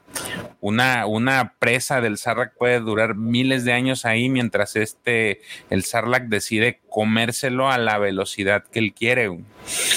Y este, y creo que es algo que, te da a entender de cómo era el sufrimiento, como decía Wolfie al inicio, era el, el verdadero sufrimiento de caer en estas bestias, porque no te consumían, eh, del, no era nada más me caigo y me muero y ya, no, o sea, te caes y dejas que todo el ácido del, del, del de, de, sus jugos eh, de, la bestia te esté consumiendo, pero mientras estás vivo, o sea, ni siquiera no te mata, o sea, estás vivo y estás consumiendo y te está consumiendo y mientras te van cayendo todos los jugos y te dice ahí que eh, Boba Fett estuvo le, estuvo durante mucho tiempo cayendo los jugos. Todavía después de que salió se tuvo que quitar la ropa porque ya estaba prácticamente deshecha, ya tenía toda la, lacerada su piel. Lo único que no alcanzó a lastimarle fue la, la cara, porque el casco sí soportó, eh, pero al final te dice que también la armadura quedó muy dañada una vez que sale. Sí, sí, hasta además se le quebró el brazo en, dos veces, o sea, se le quebraron dos huesos por lo menos dentro de, la explosión del jetpack y cuando él trató de escapar tuvo que hacerlo todo con un solo brazo. Sí. Amigos, es, yo hago, soy el abogado del diablo ahorita porque pues, yo no leí la novela. Eh, Wolfie y George sí la leyeron. Este, espérame, ahí, ahí está. Eh, entonces, por eso de repente hago esas preguntas como que medio eh, fuera de lugar, por la comparación de mil y una noches, porque eh, pues se me figura mucho eso, ¿eh? Pero, pero está bien porque hay mucha gente ahí del otro lado que no ha visto estas novelas o no, no sabe de qué trata y todo ese tipo de, relaciones como la que hace Pepe, ayuda mucho a la gente del otro lado a entender tal vez de, qué se trata o el contexto. Sí, sí, sí. Muchas gracias. Hay, otro detalle que también te manejan y es la, el tamaño de la bestia. que también te dice. Está hablando de intimidades, güey. No, te dice que mide, eh, al menos estaba dividido en cámaras o sea, dentro todavía del Sarla García había como cámaras principales y cámaras alternas. o sea, Exactamente. a, eso iba. Es como que haces ese tipo de alusión con todo lo que te narran, hacen esa alusión y te dicen que al menos eran 30 metros de bajada, de caída, en donde estaba este eh, de, lo, del tamaño de, de la profundidad del Sarlacc. Entonces, también no fue una tarea fácil el hecho de que él tratara o al final escapara, ¿no? No, y además que teóricamente nadie había escapado. O sea, Boba Fett, según lo que se entiende, es el primero. Y además se dice que este Sarlacc podía llegar a ser pequeño porque vivir en el desierto no era algo natural, pero sí se podía adaptar a un de su especie. Yo lo que a mí, yo lo que yo imaginaba, o sea, digo, fuera del corte que vimos ahorita, es de que el Sarlacc tiene como que diafragmas. Es decir, como bien lo mencionan ustedes, tienen cámaras y cada cámara estaría dividida por diafragmas, decir, que puedes entrar, pero difícilmente puedes salir. Es el principio de una válvula check. El agua. Sí. O sea, sale el agua, pero no regresa. Sí, sí, es como algo Si lo quieres ver ingenieralmente. Oh, ahí se las dejo. Ahí te la dejo, muñeco. Pero bueno, ay, está tom- ah, ¿Qué pasó? No, pues estoy hablando de cosas ingenieriles, güey. Y me dice que estoy tomando chinga. Pues a la próxima voy a hablar de, de otras cosas. Pero bueno, este caballeros, por favor, continúen. No, nada más digo, para, creo que para, de mi parte, para cerrar, el relato no, no pusimos cómo se llama. El relato se llama Un barbe como ese. Este, el relato de Boba Fett. Es este, es una pequeña historia de alrededor de 18 páginas que se encuentra en este libro que, que presentaste, que se llama Cuentos desde el Palacio de Java. Fue publicado en enero de 1996, ya es algo viejo, por si alguno tiene la oportunidad o, la, o la oportunidad de tenerlo en sus manos en físico, yo creo que pues vale la pena por, por el antecedente histórico que representa este tipo de cuentos y porque pues van a encontrar este tipo de información. Digo, no solo esta, hay demasiadas historias que, que se encuentran dentro de, de, este, de este libro y, y, que pues te dan a entender o te explican cómo era en aquel 96 la, la, las historias que, que, recibían las personas que estaban más empapados o querían empaparse más con el tema de Star Wars, ¿no? Yo también creo que de lo que de las historias que se pueden abordar para tratar de, de canonizar cómo salió Boba Fett del Sarlacc, creo que esta es una de, la, de las que más puede tener relevancia eh, a la hora de decir lo mucho que sufrió y lo mucho del, del significado de esas heridas que tiene. Sí, claro. Tal vez el hecho de salir como un hombre nuevo es por haber sobrevivido semejante, semejante tormento. Sí, sí, eh, no, le voy a contestar esa, ese, ese comentario a LGP. Lo, eh, pareció a un esófago. Eh, sí, es un diafragma. De hecho, chécalo. Ahí vas a ver. Eh, fíjate, desde mi humilde punto de vista, yo creo que los, bueno, ya teniendo todo el contexto, poniendo así, atendiendo la cama, ¿cómo se escapó Boa Fett del Sarlacc? Fue con ayuda de los, eh, no sé si de, de, de la Sand People o de los Yaguas. No fue él solo. O sea, no fue. Lo van a poner de una forma más sencilla. Definitivamente porque no pueden ahondar tanto en, un, en una serie en pantalla chica. En cómics sí puedes poner todo, todo lo que queramos, ¿no? Más en novelas. Pero ya haciéndolo más dramático o para meter más personajes, sería, yo creo que con ayuda de alguien. No sé si ustedes, caballeros, estén de acuerdo, caballeros del panel. Yo creo que la razón de cómo salió es porque simplemente el Sarlacc llegó a morir con la explosión de la barcaza, como dicen Aftermath. Y eh, eso, la, la, barcaza era algo que trajo mucha gente, muchos aguas Tasken a querer robar contenido. Y ahí es cuando encontraron a un Boba Fett que logró salir de casi moribundo. Sí. Sí, yo creo que va a ir por ese lado. Más bien, no, no, no creo que le rebusquen muchos. Ya está ese antecedente eh, y creo que no habría como para dónde hacerle, pues. Amigos, los dados están al aire. ¿Cómo creen ustedes, querido Guampa Auditorio y Guampa Escuchas, que salió Boa Fett del Sarlacc? Eh, pongan sus ahí sus comentarios. ¿En dónde, George? ¿En dónde? Exactamente, ¿en dónde?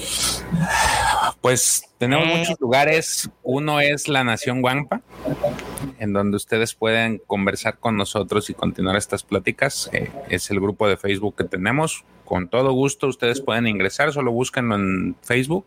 Les va a pedir a resolver un pequeño cuestionario y una vez dentro, pues ya ustedes prácticamente. Son 100 preguntas y las cuales son 100 reactivos, de las cuales arriba de 98. Ah, son, son, preguntas muy sencillas, entonces ustedes pueden ingresar. La otra es a través de la... amigo de Luke Skywalker cuando tenía tres años. ¿A quién le salió primero el bigote? ¿Y con cuántas salió cuando cumplió 18 años? Y la otra es a través de la, nuestro grupo de WhatsApp, Legión Guampa. También, si ustedes quieren ingresar, simplemente mándenos un mensaje a través de las redes sociales y con gusto los añadimos. No hay ningún problema. Este, en, los dos casos seguimos las conversaciones eh, de estos temas. De este y otros temas. De este y otros temas muy importantes. Y ya, prácticamente es todo. Eh, George, ¿dónde nos pueden encontrar en las redes sociales? En las redes sociales, pues al señor Pepe de arriba para abajo, no, mejor de abajo para arriba, porque Wolfie, ahora sí, por favor, Wolfie, tus redes sociales.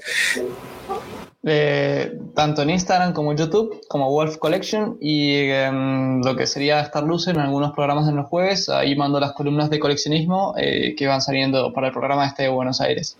Así que esas serían las redes principalmente.